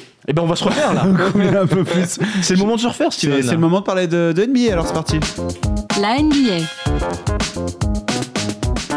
T'as jamais eu une transition comme ça. Et ouais, et t'as Eh. vu Jonas, moi j'ai un jingle moi. eh ouais, t'as vu Alors que le tennis, on le cherche encore. Bon, la NBA, bah oui, bah parlons-en. Tu dis que c'est c'est ce qui fonctionne le mieux sur le forum, j'en suis très agréablement euh, surpris et ravi. Euh, Chichi, est-ce que t'as envoyé un petit peu du lourd dans tous les sens cette semaine sur la NBA Toi, j'ai vu que tu t'étais planté hier. Ouais, j'ai- ça marchait pas mal depuis le début. Ouais. C'est ça la grande question sur la NBA, c'est et toi tu t'es planté quand? Bah, Ouais, Moi je me suis ça, en planté fait. mardi, Hier, moi hier, je me pareil, suis planté je me suis tombé- jeudi. me C'est suis quand planté, et ouais. pourquoi, tu vois? Ouais, je me suis. Bah hier j'avais pris OKC, euh, donc victoire de d'OKC, et, euh, et je me suis, euh, je me suis planté. Faut, faut dire ce qui est. Euh, en plus, en plus, j'ai pas eu trop de temps- trop de mal à comprendre que je m'étais planté assez rapidement. hein. Disons que dès la première Ah, il y a mi-temps, plus de suspense. bah pas trop trop quoi. Dès la première mi-temps, ça a été. euh, J'y ai un petit peu cru en fin de dernier, euh, en fin de troisième quart-temps, mais. euh, c'est ça contre- qui est relou, tu vois. Moi, ça me dérange pas. Toronto. Ça me Ouais. dérange Ouais, pas de me Toronto, planter quand je prends quand je prends Paris, mais j'aime pas me planter très vite. J'aime pas être tué dès le premier quart d'heure, tu vois. bah, résumé. ouais, mais qu'est-ce que Je veux vibrer, c'est tout. Oui, t'as envie de vibrer, mais au final, vibrer. vibrer, quand des fois tu vibres, tu vibres et puis tu perds à la fin, c'est Bah, bah, plus difficile. Bah, je préfère quand même. Au moins là, c'est bon. le pari, il est planté, il est planté, tu vois. Ouais, mais il y a- tu vois, il y a une forme de romantisme, et tu vois, il y a une histoire à raconter C'est derrière. vrai que t'es romantique, toi. Mais non, mais tu vois ce que je veux dire.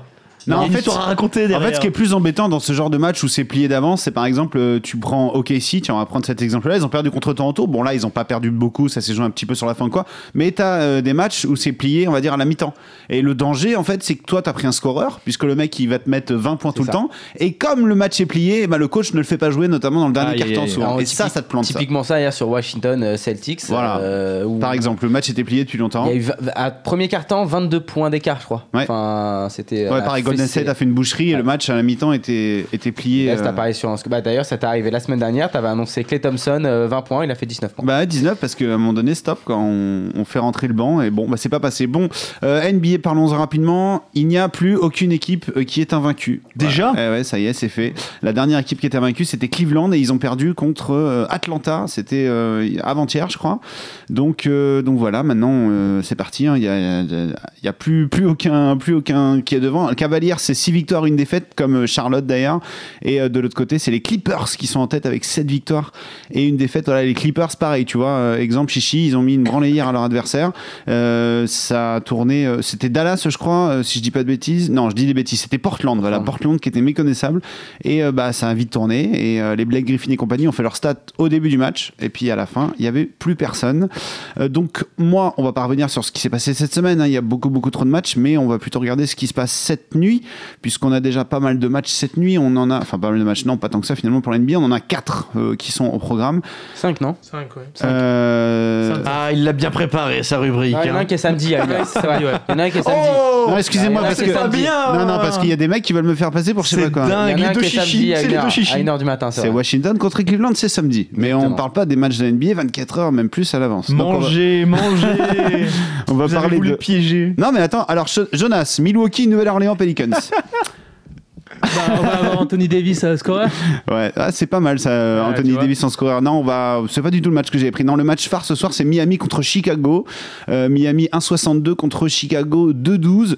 Euh, Chicago avait bien débuté sa saison et puis là, ils ont perdu 4 fois en 5 matchs. Mais, puisqu'il y a un gros mais sur ce match, euh, c'est le retour de Dwayne Wade à Miami. On rappelle qu'il a passé 13 ans à Miami là-bas. Il est là-bas depuis euh, 2003, depuis qu'il a été drafté. Donc du coup dans ce genre de match c'est un, peu à double tranchant. Euh, c'est soit il va passer à côté, soit il va faire un match monstrueux. Bon c'est Dwayne Wade, hein, donc je vais quand même prendre euh, l'autre solution. On va dire qu'il va faire un, un match monstrueux. Ce sera peut-être à surveiller. J'ai pas regardé si, euh, si les, les scoreurs sont sortis déjà à cette heure-ci. Pour un D-Wade à plus de 27 points par exemple, euh, c'est souvent ce que Wina propose. Voilà, faudra, faudra jeter un œil. Ça s'annonce quand même comme un très très gros match. Un match comme je vous dis où Chi- Chicago ne part pas du tout favori à cause de cette spirale un petit peu négative de matchs perdus, à cause du fait qu'ils ont déjà joué hier soir contre, euh, contre Atlanta. Euh, non, ils le proposent pas, donc bon, d'accord. Là, on a du Jimmy Butler à plus de 25. Ouais, bah, peu- pourquoi pas. Mais bon, Jimmy Butler, c'est euh, c'est côté, bah si, c'est côté Chicago Côté aussi. Chicago. Bon, c'est un petit peu bizarre. Bon, why not? Euh, Ouais, donc du côté de, de Miami, c'est pas la folie non plus. Ils sont sur deux défaites consécutives. Mais bon, c'était contre deux gros clients. C'était OKC et Toronto. Euh, J'aurais quand même tendance à croire que le retour à la maison euh, va leur faire grand bien à Miami et que euh, une fois que l'euphorie du début de match euh, de Dwayne Wade sera passée, je pense que ben ça peut être euh, assez favorable pour Miami. Je vois bien Hassan Whiteside euh, faire un chantier à l'intérieur.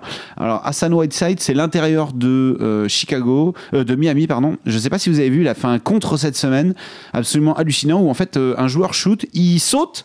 Et en fait, normalement, un contre, c'est comme au volet, on bâche la balle, elle va très loin et tout. Ben non, lui, il l'a gobé. Et là, il a attrapé. ouais. Ah il l'a attrapé. C'est très très impressionnant tu, à voir. Tu, hein, tu l'as mis même. sur le forum, je crois. hein. Euh, non, ça, Non j'ai- c'est Rudy Gobert Ah, que j'ai celle de mis, Rudy euh, Gobert, exact. Ouais. Non, je suis plus pro-français, mais ouais, Rudy Gobert qui a fait un... Mais bon, bref, je Elle pense était belle que aussi, ouais. Hassan Whiteside va, va se régaler. Et puis, euh, je pense surtout que si les, les, les, les, les- les lieutenants à côté, là, les Justice Winslow, les Goran Dragic et les Dion Waiters font un petit peu un, un meilleur match parce qu'ils ont été un petit peu dégueulasses euh, dans, dans le match précédent en termes d'adresse, bah, je pense que ça peut être très difficile quand même pour, euh, pour Chicago. On verra dans le doute, je vais quand même prendre euh, les scores. Et moi, je prendre un petit score, je vais prendre moins de 200 points. Voilà, donc euh, 1,70 c'est le cut, hein, on va pas chercher trop loin. Euh, ça, ça va être pour moi le match phare de cette soirée. Les autres matchs, on va passer rapidement dessus. Milwaukee, la Nouvelle-Orléans. Ben, c'est euh, ce que nous a proposé Jonas, c'est une très bonne idée hein, de voir sur les scoreurs, euh, puisque à mon avis Anthony Davis euh, ça va, ça va scorer. En face, euh, Milwaukee, c'est euh, Giannis Antetokounmpo qui va falloir. euh, il est pas Bravo Ah, il est pas Il est crème. il, est encore ouais, plus ouais. difficile à lire. Giannis Antetokounmpo. Voilà. Anto- Anthony Oui. Davis, plus de 30 points, c'est 1,75. Voilà, mais ça de, parce que ça devient standard et parce qu'il est un peu tout seul. Euh, et puis bon, en face, il n'y a pas non plus les, les meilleurs pivots de l'année. Donc, euh, ouais, c'est possible qu'Anthony Davis se régale. Ça, c'est euh, un truc à prendre. Moi, j'ai pris l'over sur ce match. Je me suis contenté de l'over, 208 points. Parce que c'est quand même des équipes qui scorent beaucoup et surtout qui défendent pas beaucoup, en fait. Donc, euh, à mon avis, euh, mon avis, ça va arroser dans tous les sens.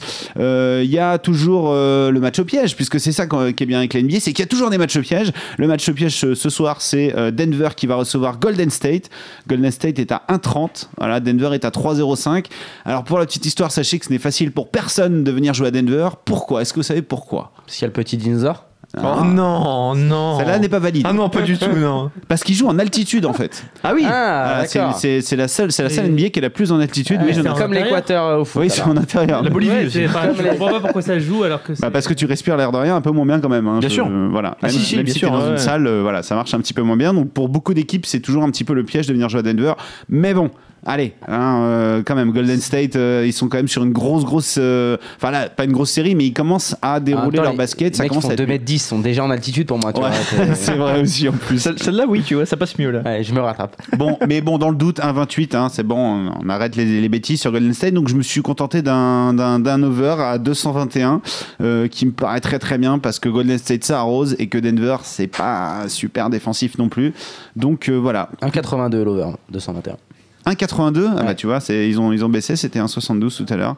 Enfin il y a un dernier match et euh, celui-là ça va être un kiff hein, je vous le dis. Bon on va falloir être motivé puisqu'il commence à 4h30 du matin. Peut-être chichi si tu veux alterner entre Brésil et Argentine. À la mi-temps là par et contre. ça. Ce sera à la mi-temps, c'est euh, Sacramento Kings contre les Los Angeles Lakers. C'est euh, le match californien entre les deux, deux grosses équipes, euh, de- enfin les deux grosses villes plutôt de, de la Californie. Los Angeles n'est pas favori puisque, bah alors c'est quoi? C'est 1,40 pour Sacramento, 2,75 pour les Lakers. Euh, pourtant, ça me semble un petit peu plus close quand même entre, entre les deux équipes. Euh, pour l'instant, les jeunes de Los Angeles font du très très bon boulot. Euh, on avait peur quand Kobe est parti, on s'est dit oh là là, ça va être une catastrophe à Los Angeles, euh, ça va être un désert pendant quelques Bah, années. C'était Comme un, je- un peu une catastrophe l'année dernière déjà. hein. Ouais, mais Kobe était encore là. Et là, le- vraiment, Kobe n'est plus là du tout en fait. Ouais, Donc on s'est dit ça que- peut faire du bien des fois quand t'as un. Eh ben qui- justement, voilà. ça a l'air d'avoir fait plus de bien qu'autre chose. Les jeunes sont complètement épanouis. il se révèle. un Voilà, des. Jordan Clarkson, des euh, Julius Randle, même si euh, pour euh, j'ai oublié le petit jeune euh, qui vient d'arriver, c'est encore un petit peu compliqué pour lui, celui qui est tout grand, tout, tout mince. Mais bon, euh, Ah, il y en a beaucoup quand même. non, non, non, non. Brandon Ingram, voilà, excusez-moi, je cherchais son nom.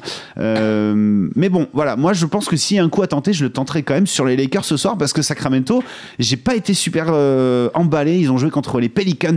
Euh, on parlait tout à l'heure, il n'y a plus aucune équipe invaincue, mais il y a des équipes qui n'ont pas encore gagné. Et les Pelicans n'ont pas encore gagné un match, par exemple. Euh, donc ils en ont donc notamment perdu un contre Sacramento.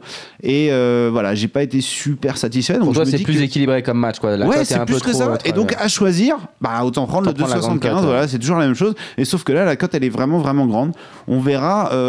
tu parlais tout à l'heure, Chichi, on disait oui, ça se trouve, euh, euh, les équipes, quand elles jouent à l'extérieur, les déplacements, etc. Là, pour le coup, Sacramento, Los Angeles, en avion, c'est vraiment à côté, quoi. Donc, euh, voilà, ça, ça, ça rentrera pas en compte cette excuse. Voilà, bon, ils sont pas non plus à domicile, c'est la nouvelle salle de Sacramento. Personne n'a ses repères dans cette nouvelle salle de Sacramento encore, mais why not? Ça peut passer. Euh, Jonas, apparemment, tu t'es intéressé au match de samedi déjà, Washington-Cleveland? Non? Ouais, les, bah, les Cleveland à 1,30, c'est pas si mal. Cleveland à 30, c'est pas si mal. Non, oui, c'est encore un Face peu à loin pour en Washington parler. qui est justement pas du tout euh, Ouais. Au top cette année. hein. Ben, euh, John Wall, euh, ça fait deux matchs de suite qu'il se fait expulser. En fait, c'est assez rare pour le signaler. Euh, alors, euh, il a pété un plomb sur le dernier match. Le premier match, c'est un peu bizarre et ça va beaucoup faire rire les. Enfin, moi, ça me fait beaucoup rire. Je pense toujours aux footballeurs quand je vois ça. Il a simplement mis un coup d'épaule à un arbitre, mais pas un truc méchant. hein. Ils se sont, voilà, ils se sont tapés, etc. Après, il a dû lui dire euh, deux, trois noms d'oiseaux et il s'est fait expulser dans la foulée. Moi, ça me fait toujours rire quand je vois que le, en foot, euh, l'arbitre, s'il met un jaune ou un rouge, euh, ils sont 15 autour de lui à lui mettre des coups de pression, mais euh, comme t'as jamais vu. Et bah là, tu dégages directement. Ça au foot c'est un, peu insupportable le, le fait de pas mettre des. Moi je suis pour qu'on mette des cartons Bien quand l'arbitre. euh, Le ça- respect. Ça calorait tout le monde. Le problème en foot, c'est que même l'arbitre simule. C'est-à-dire Ouais. que tu, le bouscules C'est à vrai, peine et le vrai. gars tombe, quoi. C'est vrai, ton- non, là-bas, c'est bon, il simule pas en NBA, mais tu le touches pas. Donc, il, a, il a pris 25 000 dollars d'amende aussi au passage. Donc, Ouais, euh, Pour lui, c'est rien. hein. non, pour lui, c'est rien, mais euh, doucement quand même, quoi. Tu, C'est vrai que c'était vraiment pas fait exprès. J'imagine le mec qui se retourne, tu pousses. Un... Bah c'est pas. Bon, Faut il a- voir là. la- J'ai pas vu l'action. Moi, je vu l'ai vu, si, tu sens qu'il l'a fait exprès. Mais, Ça nous euh, est tous arrivé de frapper un a arbitre juste mis un dans un moment Non. il a mis un petit coup d'épaule. L'arbitre est en train d'annoncer une faute. Il est là avec ses doigts. Lui, il passe derrière. Il lui met un coup de. Alors, c'est vrai que bah, quand t'es habitué au foot, ça va. Quoi. En NBA, ça passe pas.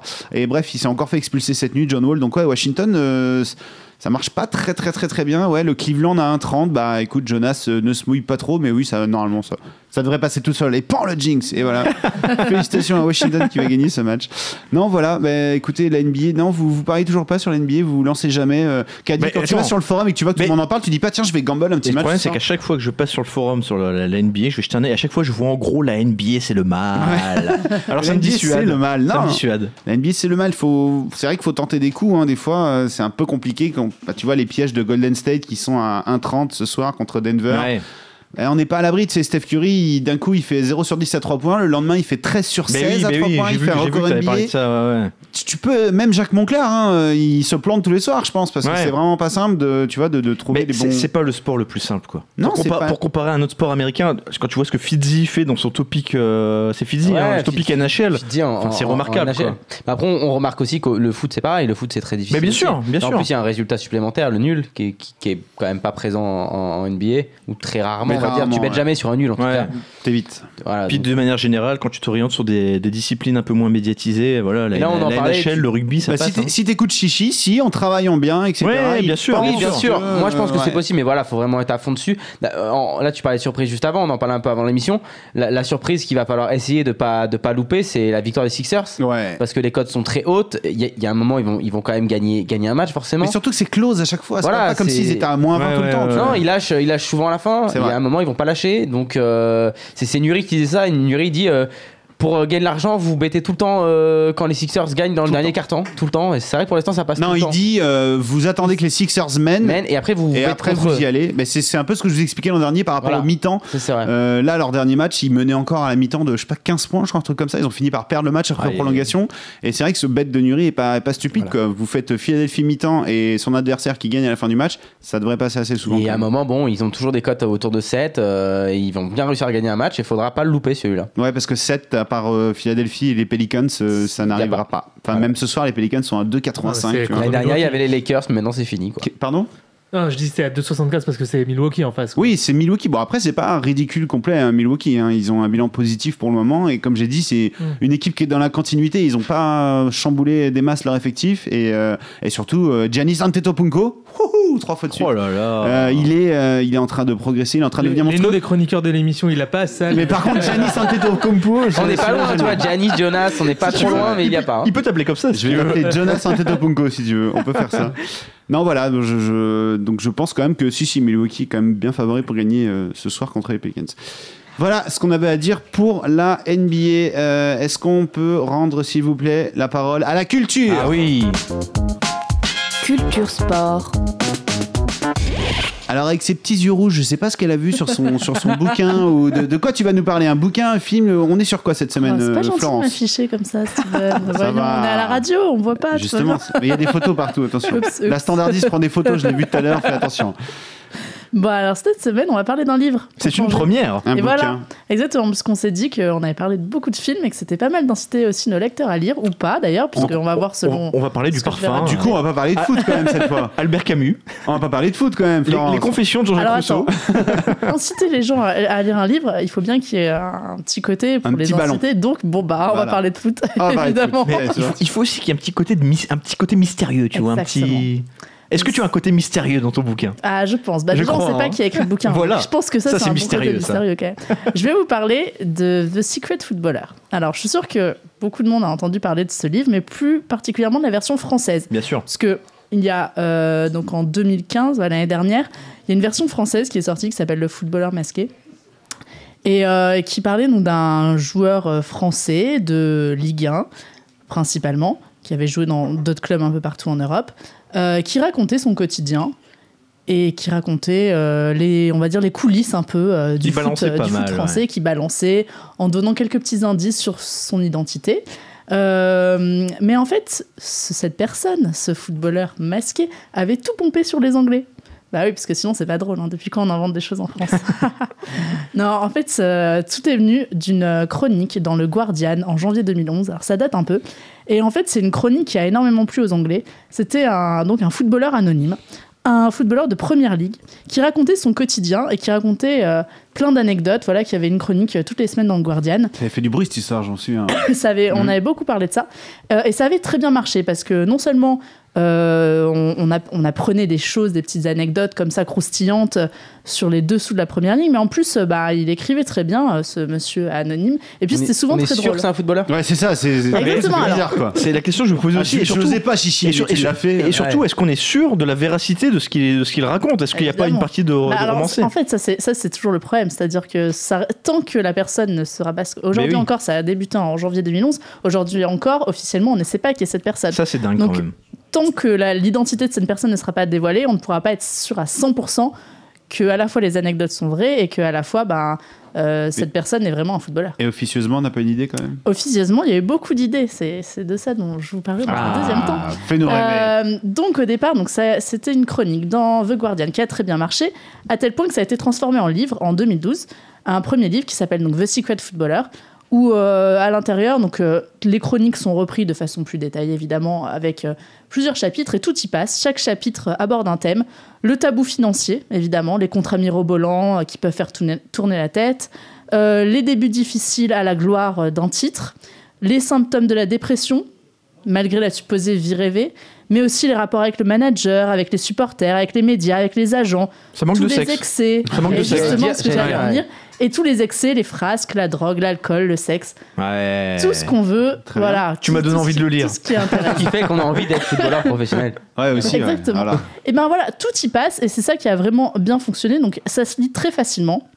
Euh, Il y a eu une Ah, suite c'est pour ça, c'est un footballeur qui a écrit maintenant, on en est Ouais. sûr. non, franchement, c'est tr- alors c'est très bien écrit. De ce, que, ce que je voulais dire, c'est que c'est non seulement c'est agréable à, li- à lire, Mhm. c'est assez instructif, puis- instructif, pardon, puisqu'on apprend quand même des, des, des, choses sur euh, comment ça se passe euh, dans une équipe, euh, comment on, signe un contrat, euh, comment on vient nous chercher au départ quand on n'est absolument pas dans ce milieu-là. Enfin voilà, il y a plein de choses. Et évidemment, il y a des petites anecdotes croustillantes un peu sur tout le monde. Donc euh, ça parle de l'époque. euh, C'est vrai que c'est plus de il y a quelques années. hein, c'est un, un bouquin qui est sorti en 2012.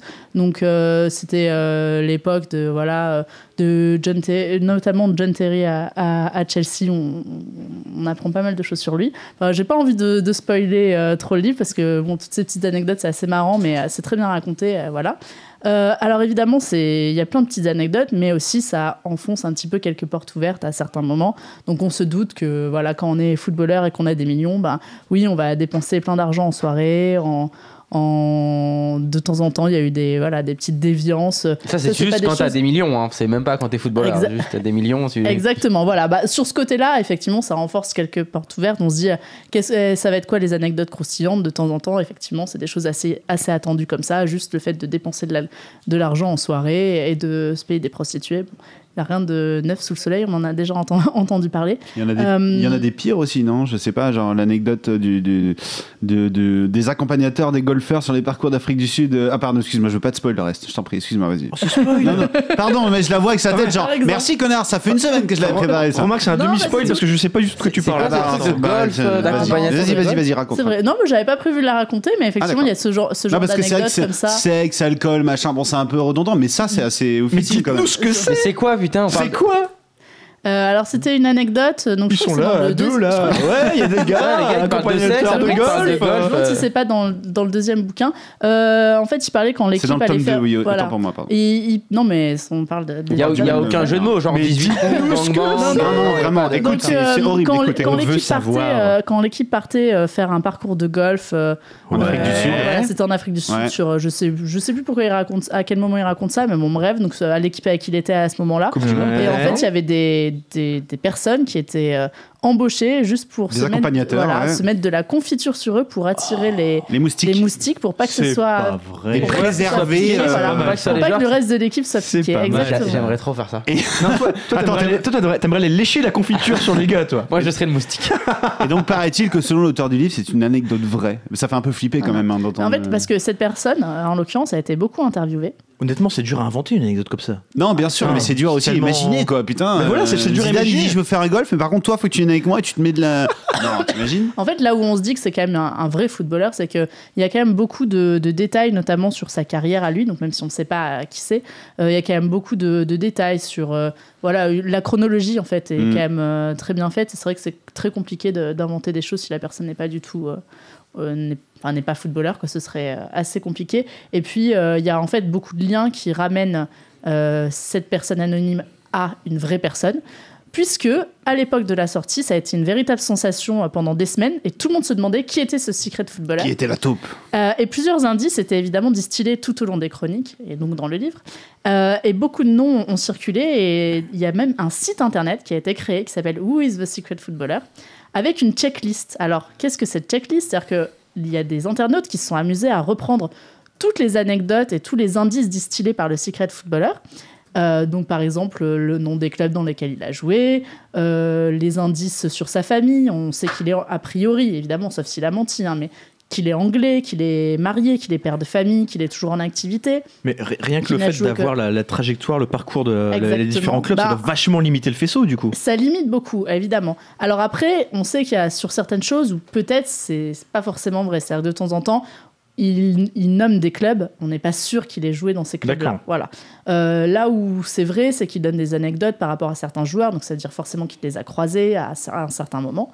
Euh, et donc, parmi les noms qui ont circulé, puisque c'est ça qui intéresse évidemment la majorité euh, des personnes, euh, il y a eu passé un temps un joueur qu'on a bien connu en France, Joey Barton, Ah, oui. euh, où on pensait que notamment avec sa, sa grande gueule qu'on lui connaissait, Ah oui, oui, oui. il aurait été tout à fait capable de, d'être ce secret footballeur. Et au final, cette piste a été vite écartée. Non, mais il est trop teubé, Euh, ça peut pas être Barton, c'est pas possible, j'y crois pas D'ailleurs, du tout. Quoi. lui aussi vient d'être impliqué dans un scandale de, Non, de mais Paris. hein. il- Lui aussi il- pariait euh, C'est vraiment récemment. pas une là. flèche, quoi. Je vois pas Euh, et grâce à cette checklist des internautes, notamment, la piste a été écartée. Et donc, sur ce site, on peut voir euh, certains noms qui sont restés. Donc, ils ont, on va dire, ils ont écarté certains joueurs de première ligue, Ouais. d'autres qu'ils ont mis dans les euh, possibles, et puis d'autres dans les ce qu'ils appellent leading, c'est-à-dire euh, les, les 5-6 noms où on pense vraiment que c'est eux.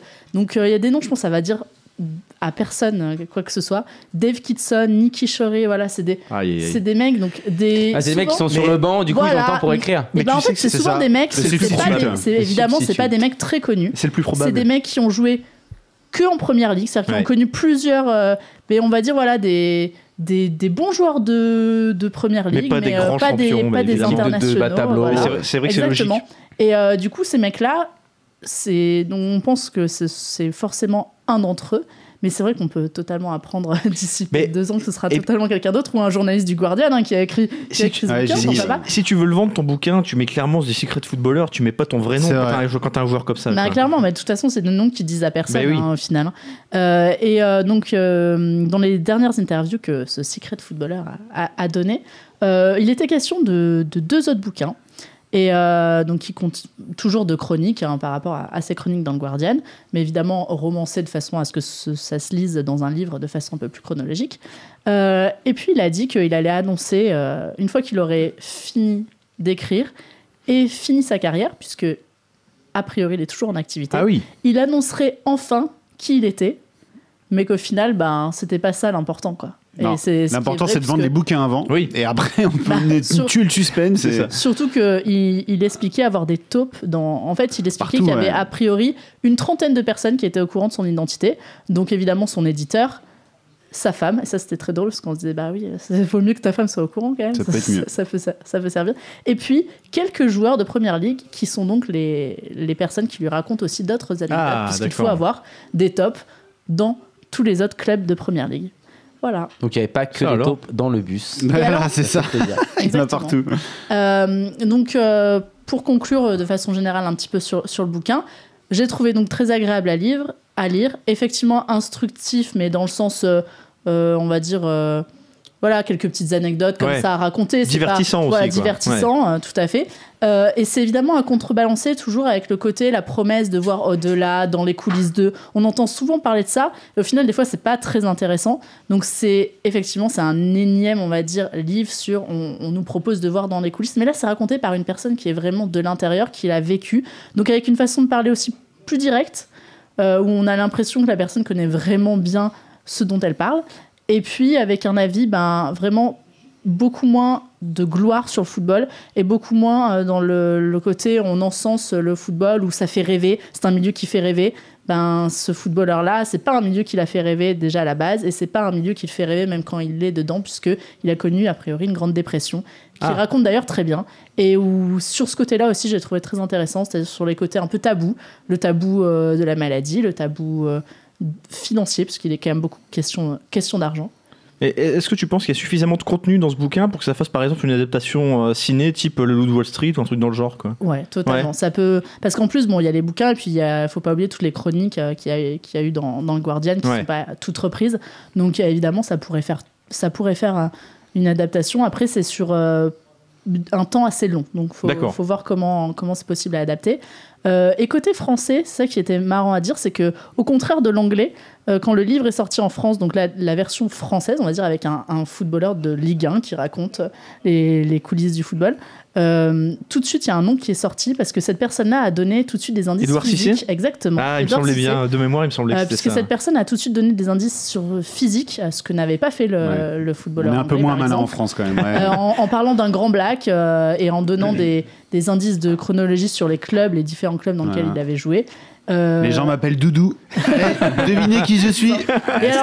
C'est lui qui a été très vite soupçonné pour la version française, mais au final, euh, l'éditeur et puis euh, euh, les, les interviews euh, données juste après ont, ont- ont expliqué qu'il y avait quand même beaucoup de choses qui avaient été romancées et donc euh, des noms de clubs changés, des anecdotes différenciées. Et au final, en fait, quand on reprend tous les indices du, du, du livre français, et ben il n'y a aucun, jou- aucun joueur qui correspond Ah, c'est magique ça. C'est quand même bien salaud. Le gars Voilà. écrit un bouquin et, il recrée la carrière de- de- Ouais, d'Edouard Cissé pour le foot dans la merde. Quoi. Il se C'est pimpe. magnifique. ouais. C'est pimpé. Ouais, donc ça marche moins bien. C'était tout ce que j'avais à dire. Ah, mais sur c'était Merci. Florence. Ben, regarde, le temps d'un jingle et on va continuer à te laisser la parole. Gumball Time Car il est temps de nous faire gagner euh, de l'argent et puis de nous instruire un peu surtout hein, avec, euh, avec le qui a dit quoi. Et oui, on va parler de l'actualité de la semaine avec plein de petites phrases Ah. piochées de ci, de Fais-nous là. rêver, on t'écoute. Alors il faut que tu sois très rapide parce qu'il y a des mecs là, des renards, tu dis alors j'ai ouais paf euh, Messi. Donc faut Je me vraiment dépêche, je euh, me dépêche. bonne chance. Alors, première phrase. On on commence par le simple et on va vers le dur. hein. Ah, c'est pour Chichi, alors. ça. Elle va dire c'est de la NBA. euh. Allez vas-y. Si je peux gagner la première ligue, le lendemain, j'arrêterai Manchester, euh. Zlatan Ibrahimovic. Voilà, tu vois pourquoi je t'ai dit qu'il faut que Je tu lises vite, tu je vois. C'était sûr. Tu peux me refaire la phrase quand même parce que Si je peux gagner la première ligue, le lendemain, j'arrêterai de jouer au football. Enfin, presque. J'ai bon espoir de gagner le titre et je vais le gagner. Ah, ok. Ouais, ce qui est cool, c'est qu'il va Melon continuer. Ils gagneront pas, ils vont Ibrahimovic. Ah, continuer. ils gagneront pas, Non. Chichi. Donc il va continuer. Ah non. United, ils gagneront pas. L'attaquant suédois de Manchester Donc il va United. continuer. Donc il continuera en tout cas au moins un an. Très bien. on prend un point pour Chichi. Deuxième phrase. Tous les joueurs sur le terrain, y compris moi, étions surpris de voir le score. On se demandait qu'est-ce qu'il se passe quand tu perds un Ça- gros match ça Thiago comme veut dire- Silva. Non, Qu'est-ce qui se passe C'est un monégasque? Non. Qu'est-ce qui se passe? Quand tu perds un gros match comme ça dans ton pays, tu vois les fans pleurer, les C'est joueurs un pleurer. Brésilien, c'est sûr. Tu compatis. Je suis allé voir David Luiz et Neymar. je lui ai dit Thiago Neymar. Silva? On s'excuse, vous avez un beau pays, un beau peuple. Ah On a passé un C'est un très bon moment chez vous. Euh, Tony, Tony. Non, c'est Euh, bien un côté. joueur allemand. euh, C'est bien un joueur allemand. Götze euh, L'âme, l'âme. Merde. Non. C'est pas un joueur allemand, elle a dit. Si, c'est un joueur allemand. c'est un sûr. joueur allemand. C'est sûr. Ah mais c'est le gardien C'est le gardien Non. Merde effectivement, c'est à propos, l'effectif. c'est à propos de l'humiliation infligée par l'Allemagne au Brésil en, demi du mondial en, en 2014. C'est pas ton ami Klose, encore une fois Quel allemand alors Non. du coup C'est pas vrai. Euh, Ah, bah, on n'a pas le droit, on en a trop fait là. On peut, on peut C'est- pas, on, on est obligé point- Le point pour personne. Qui a dit cette phrase Mesut Özil. Ah, vas-y. Ah, Voilà. C'est Mesut tragique. Özil qui, euh, qui, voilà, qui est revenu sur, euh, sur, ce, sur ce moment glorieux pour lui, mais très malheureux pour les Brésiliens, Ah, en disant qu'il était, allé, qu'il était allé s'excuser Bah à la fin du match Ah auprès ouais. de David Luiz à ce Sans moment. C'est c'est sympa à quand ce même. point-là. Désolé pour la branlée. C'est limite allez, encore plus humiliant, quoi. Ah, c'est ça, mais Ouais. vraiment, Ah, mais tu peux euh, pas. Eh vieux, excuse-moi. Ah, mais après, tu- si tu joues pas le match à fond, c'est encore pire quoi. Bien sûr. Bah ouais. T'es obligé de le jouer. Bon, un point pour personne. Qui a dit quoi? phrase.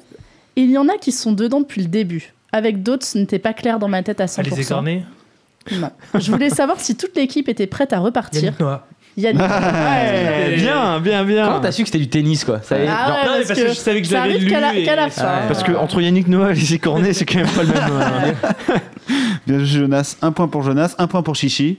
À enfin, deux points pour mal. Chichi, mais je bon, vais, je vais vas-y. finir euh, cette phrase. Donc, c'est effectivement Yannick Noah qui s'interrogeait en fait euh, sur sa poursuite ou pas, qui était encore incertain euh, du fait de continuer Ah, mais avec le vrai. capitaine de Coupe Davis. Ouais, je crois qu'il Euh, veut juste se faire un peu qui- désirer. Exactement, Oh, c'est bah ouais. c'est sûrement ça. Je le Et en supporte fait, qui réagissait après un dîner avec tous les Ouais, joueurs et le staff. Raconte-nous, Jonas. Ah, il est J'ai hésité à le mettre dans les Jonas, coups de gueule. est- Jonas était au dîner. Raconte-nous, Jonas. Qu'est-ce qu'il nous fait, Noah, là? Non, moi, c'est ce que c'est ce Mais Florence. C'est du Noah tout craché. Exactement. Il a dit cette saison, il y a eu de très euh, très belles satisfactions et des déceptions. Moi, j'ai un peu morflé.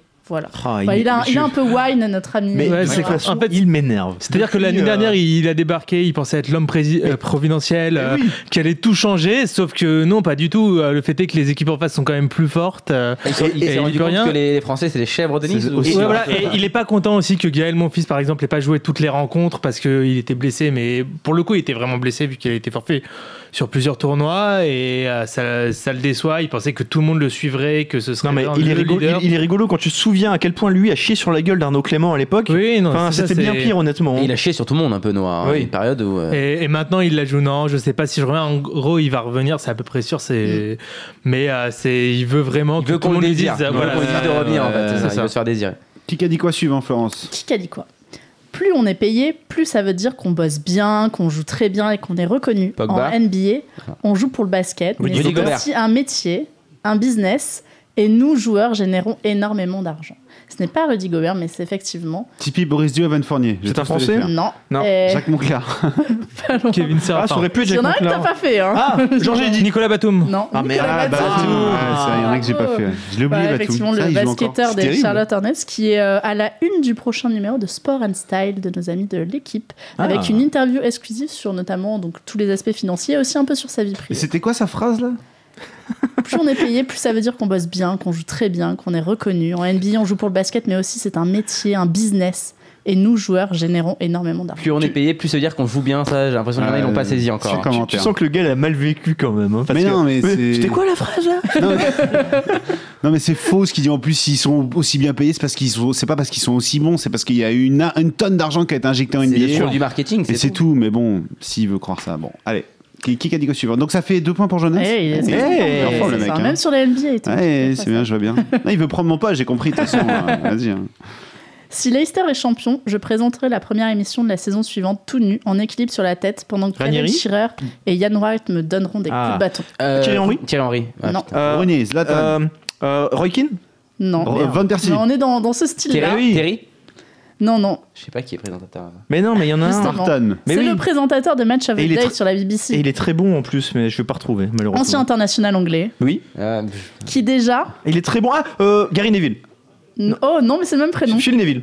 Non. Gary- Ah non, Gary Lineker. Gary Lineker. Putain. tout à fait. Oh, J'ai je suis allé chercher loin celui-là. Effectivement, Bravo. le présentateur de Match of the Day sur la BBC, qui déjà, en fait, pour la première émission de, de cette saison, euh, avait présenté en sous-vêtements parce qu'il avait perdu un, un pari après le titre de champion de Leicester et qui a dit cette fois, s'ils sont champions, bon, ils sont tellement, ils sont effectivement Voilà, loin au classement, risques voilà. cette année, Cette ouais. fois, je présenterai même tout nu. Un demi-point pour Caddy. J'ai peur de dire une un connerie, point, mais. lui- demi-point, elle a dit Gary, euh, Oui, un demi-point, ouais, bien sûr. vrai, Non, non, raison. J'ai peur de dire une connerie, mais la fameuse phrase euh, le football est un sport qui se joue à 11, mais les Allemands gagnent toujours à la fin, blablabla. C'est pas Gary Lineker, justement? Personne ne sait? C'est une très bonne phrase en tout Passons à autre chose alors. C'est une très bonne phrase. Je suis très excitée à l'idée de rejoindre cette écurie. Je connais bien l'équipe car j'ai été un pilote d'essai pour elle une saison. C'est un français. Je Ah oui, suis c'est un Français, toujours relativement jeune en Ils sont toujours F1. pilotes d'essai, les Français. Mais avoir passé une demi-saison chez Manor m'a donné de l'expérience et je suis prêt pour cette Non. nouvelle Alors opportunité. là, je vais te dire Je directement, suis largué, aucun de nous ne l'aura celui-là.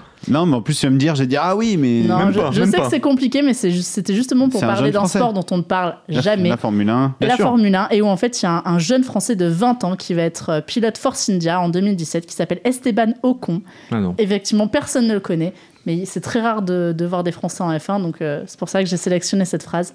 Bah, on va lui souhaiter longue vie quand même. Et c'est souvent Ouais, des Ce petits jeunes. euh, c'est. Ah, c'est ça, c'est souvent des petits jeunes qui arrivent au début, qui sont pilotes d'essai, voilà, et qui ont beaucoup de mal à percer. euh. Non, mais il y a du talent chez les Français quand mais même. il y a beaucoup de Dans talent. ce- C'est l'élite, hein, la Formule 1. Il y a vraiment pas beaucoup de pilotes, donc euh, c'est pas mal. Un point pour personne. C'était tout pour moi. Et ce Ouais, sera bah, tout. bien. Merci Florence. On va se dépêcher de vous proposer la grosse cote parce que là, ça fait euh, deux heures et demie qu'on est en cours d'émission. Euh, qui veut se lancer pour une première grosse cote Ah, alors, Qu'a dit La grosse cote de la semaine dernière. hein. Qui a Ah. gagné la grosse cote de la semaine dernière? On en parle? ouais, Bon, allez, pas moi, moi. moi, c'était la Eh, NBA, j'ai perdu. hein. C'est la Ouais, première pareil. fois, c'est quand même assez important. On a été trois. Ouais. Regroupé Ouais. quoi. Avec, Ah ouais avec des grosses cotes à, mais à 3 sur 2,50. 6. Ah, des grosses cotes à Ouais, c'est 3, à 3, 3 10 et 2,50 pour 3,30 quoi. 2,50 d'accord. 2,50, 3,30 voilà, on était dans ces eaux-là.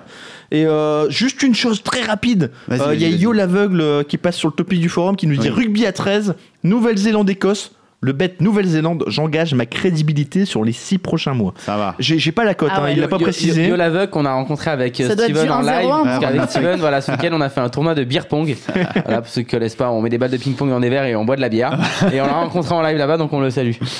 Donc voilà, je- faut- honnêtement, c'est la première chose que je vais faire après l'émission. Je vais regarder la cote pour voir si c'est intéressant ou Et pas. non. 1-0-2. Non. 1-0-2 Ah Non, j'ai pas regardé, je sais pas. Non, à mon avis, on n'est pas loin de Ouais, ça. ouais, ça mais- doit être ça. Euh, écoute, ça va être très rapide hein, parce que j'ai un argumentaire qui tient en une phrase. Oh là, vas-y. Alors, le, le match, c'est très simple. C'est évidemment, Chichi l'avait deviné, c'est Croatie-Islande. Ah, voilà, Islande, c'est ça. Ah oui, c'est vrai. L'Islande hein. l'Islande est à 8,25. Alors, mon argumentaire, c'est simple. Euh, L'Islande à 8,25, ça se prend tous les jours. Voilà. Parce que euh, on l'a vu Parce pendant l'Euro. l'Islande Bah parce que l'Islande, voilà. Et, et- et quand même, pour préciser, euh, petit, petit coucou à Merci Kiki qui nous écoute forcément. C'est la finale de la poule, messieurs. Déjà, il y a eu que Ah. trois matchs, mais les deux équipes, c'est deux victoires, un nul. Les autres, honnêtement, Turquie, etc., sont distancés. Ah, Donc la voilà. Croatie, ça joue bien quand même. La Croatie, ça joue bien, De, mais- l'Islande n'est jamais aussi forte que quand elle affronte des, des équipes qui jouent bien, Ouais. justement. Et surtout 8-25. Honnêtement, euh, voilà, la cote aurait été à 5, à 6, ça m'aurait pas intéressé. 8-25 dans une grosse cote, je pense que c'est pas mal. Ah, c'est validé. Chichi? Alors moi, je vais changer de stratégie, donc euh, mes grosses cotes à 14, j'arrête. Euh, ben, je reprends sur Brésil-Argentine et je prends mon buteur, Messi, Messi buteur à 2,60. Mais qu'est-ce il- que il c'est que cette propose grosse que- cote il propose- 2,60 Il propo- Ah, sinon il y a le doublé, tu vois, qui est à Mais 8. t'as tellement de belles cotes. Tu sais que j'ai failli prendre un Hongrie-Andorre, le match nul à envie de prendre 18, un- quoi. un- un but du- J'ai envie de prendre un petit but du petit. Laisse-moi vivre, laisse-moi kiffer. Oh. Laisse-moi kiffer la vibe, ça avec mon mec. Chi- Chichi qui au passage a un très beau t-shirt euh, euh, justement Maradona Messi Lionel les deux, Maradona, euh, mix, mixons-les. Donc c'est validé. Combien la cote euh, j'ai pas- 2,60. 2,60. Bon. Florence? Ouais, moi, c'est- moi c'est que pas t'as terrible. mieux? Moi, je suis petit bras je- Non? cette semaine. Bon, non. je vous dis, on va changer, ce sera la cote. On va l'appeler comme c'est fini la grosse cote, c'est la Attends, cote. J'ai sorti une Dieu 8,25. merci, tu es là Attends, pour eh oh. sauver les meubles. Moi, je- Florence. moi, j'écoute Tamerlan Oui. religieusement. Et donc. euh, Bonne je- stratégie. Il je- faut, il faut. Je, je mise sur euh, le 2,50 de l'UBB.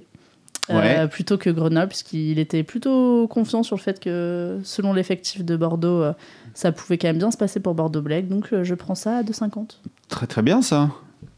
Ouais, bah, moi, Il a peur. Jonas. Non, non, non. Il me regarde. Je Est-ce qu'il va dire chichi ce con Jonas. Non, bon, je vais faire un petit peu mieux que, que Chichi et Florence quand même. Ouais. C'est pas difficile là. La semaine dernière, c'est toi qui avais 2,50, Ouais, c'est je te. Je rappelle. hein. l'ai Attention, passé. ouais. Et tu l'as passé. Bon, je vais rester en quand même, euh, enfin pas foufou non plus, à 3,60. Ouais, c'est bien. On a mon fils euh, qui joue contre Raonic pour son premier match au Master. Raonic, il est assez handicapé en ce moment. Enfin, Mm. il a des problèmes à la cheville. Donc euh, on va aller sur mon fils en 3-7. Mon, mon fils qui a Pas fait de- l'impasse sur Bercy et Voilà. qui, qui mise quand même assez gros a priori sur les Masters. Même Ouais, si on sait ça. pas, on a su euh, dans quelles circonstances il avait fait l'impasse sur Bercy? Il était Il vraiment avait, des, il avait mal aux côtes apparemment. D'accord, ouais, bon. Donc euh, bon, On sait ouais, pas trop Pas de, pas de Ouais. 6,50 avec euh, Dominique Thiem, euh, non tu tu vas pas. Je me suis dit, ouais, il va le tenter en deux- comme ça, et Non. tranquille. Non, non, on va, on va être chauvin encore. De l'argent foutu en l'air sur les Français au tennis. Eh Mon ouais, Dieu. tout le temps. C'est- C'est c'est la base. On Son gars, j'ai gagné la grosse côte grâce à son Mais gars. c'est vrai. C'est vrai. Bon, moi, je vais, je vais rester bah, donc sur la NBA forcément, et je vais continuer à dire euh, ce que je vous disais tout à l'heure. Les Lakers à 2,75 contre Sacramento cette nuit. Moi, ça me plaît bien. J'ai envie d'y croire. Donc, on va rester Oui, donc tu veux de la grosse cote, mais toi, c'est 2,75, tu vois, c'est pas, non plus. euh, Euh, c'est- pas dégueu dégueu Mais NBA. pas- stratégiquement, ça fait sens. Il est juste au-dessus de vous, là, c'est juste Ouais, bien. Non, mais attends, un but de Messi à 2,60, ça n'arrive jamais. Jamais. jamais, je vous le dis, il n'y a jamais cette cote, n'existe entre, jamais. entre ça et le doublé de Messi à 8, tu vois. Mais bon, je me dis c'est le Brésil quand même, euh, doucement quand même. Tu sais qu'on aura l'air con la semaine dernière quand on va voir qu'il y aura eu un doublé de Messi Ouais, et en plus il y aurait eu un nul entre Hongrie et Andorre. Alors là, Et juste pour finir avec l'NBA, euh, il y a des cotes qu'il faut pas louper, c'est les cotes sur Phoenix aussi. Euh, ça fait plusieurs fois que j'en parle sur le forum, ça passe pas tous les jours, c'est passé hier soir par exemple. Phoenix, c'est très sous-coté. Et pourquoi? Pas Parce que Phoenix, ça fait des années qu'ils n'ont pas été très très bons NBA et que les petits jeunes, on les, encore, on les considère pas encore comme des très très bons joueurs.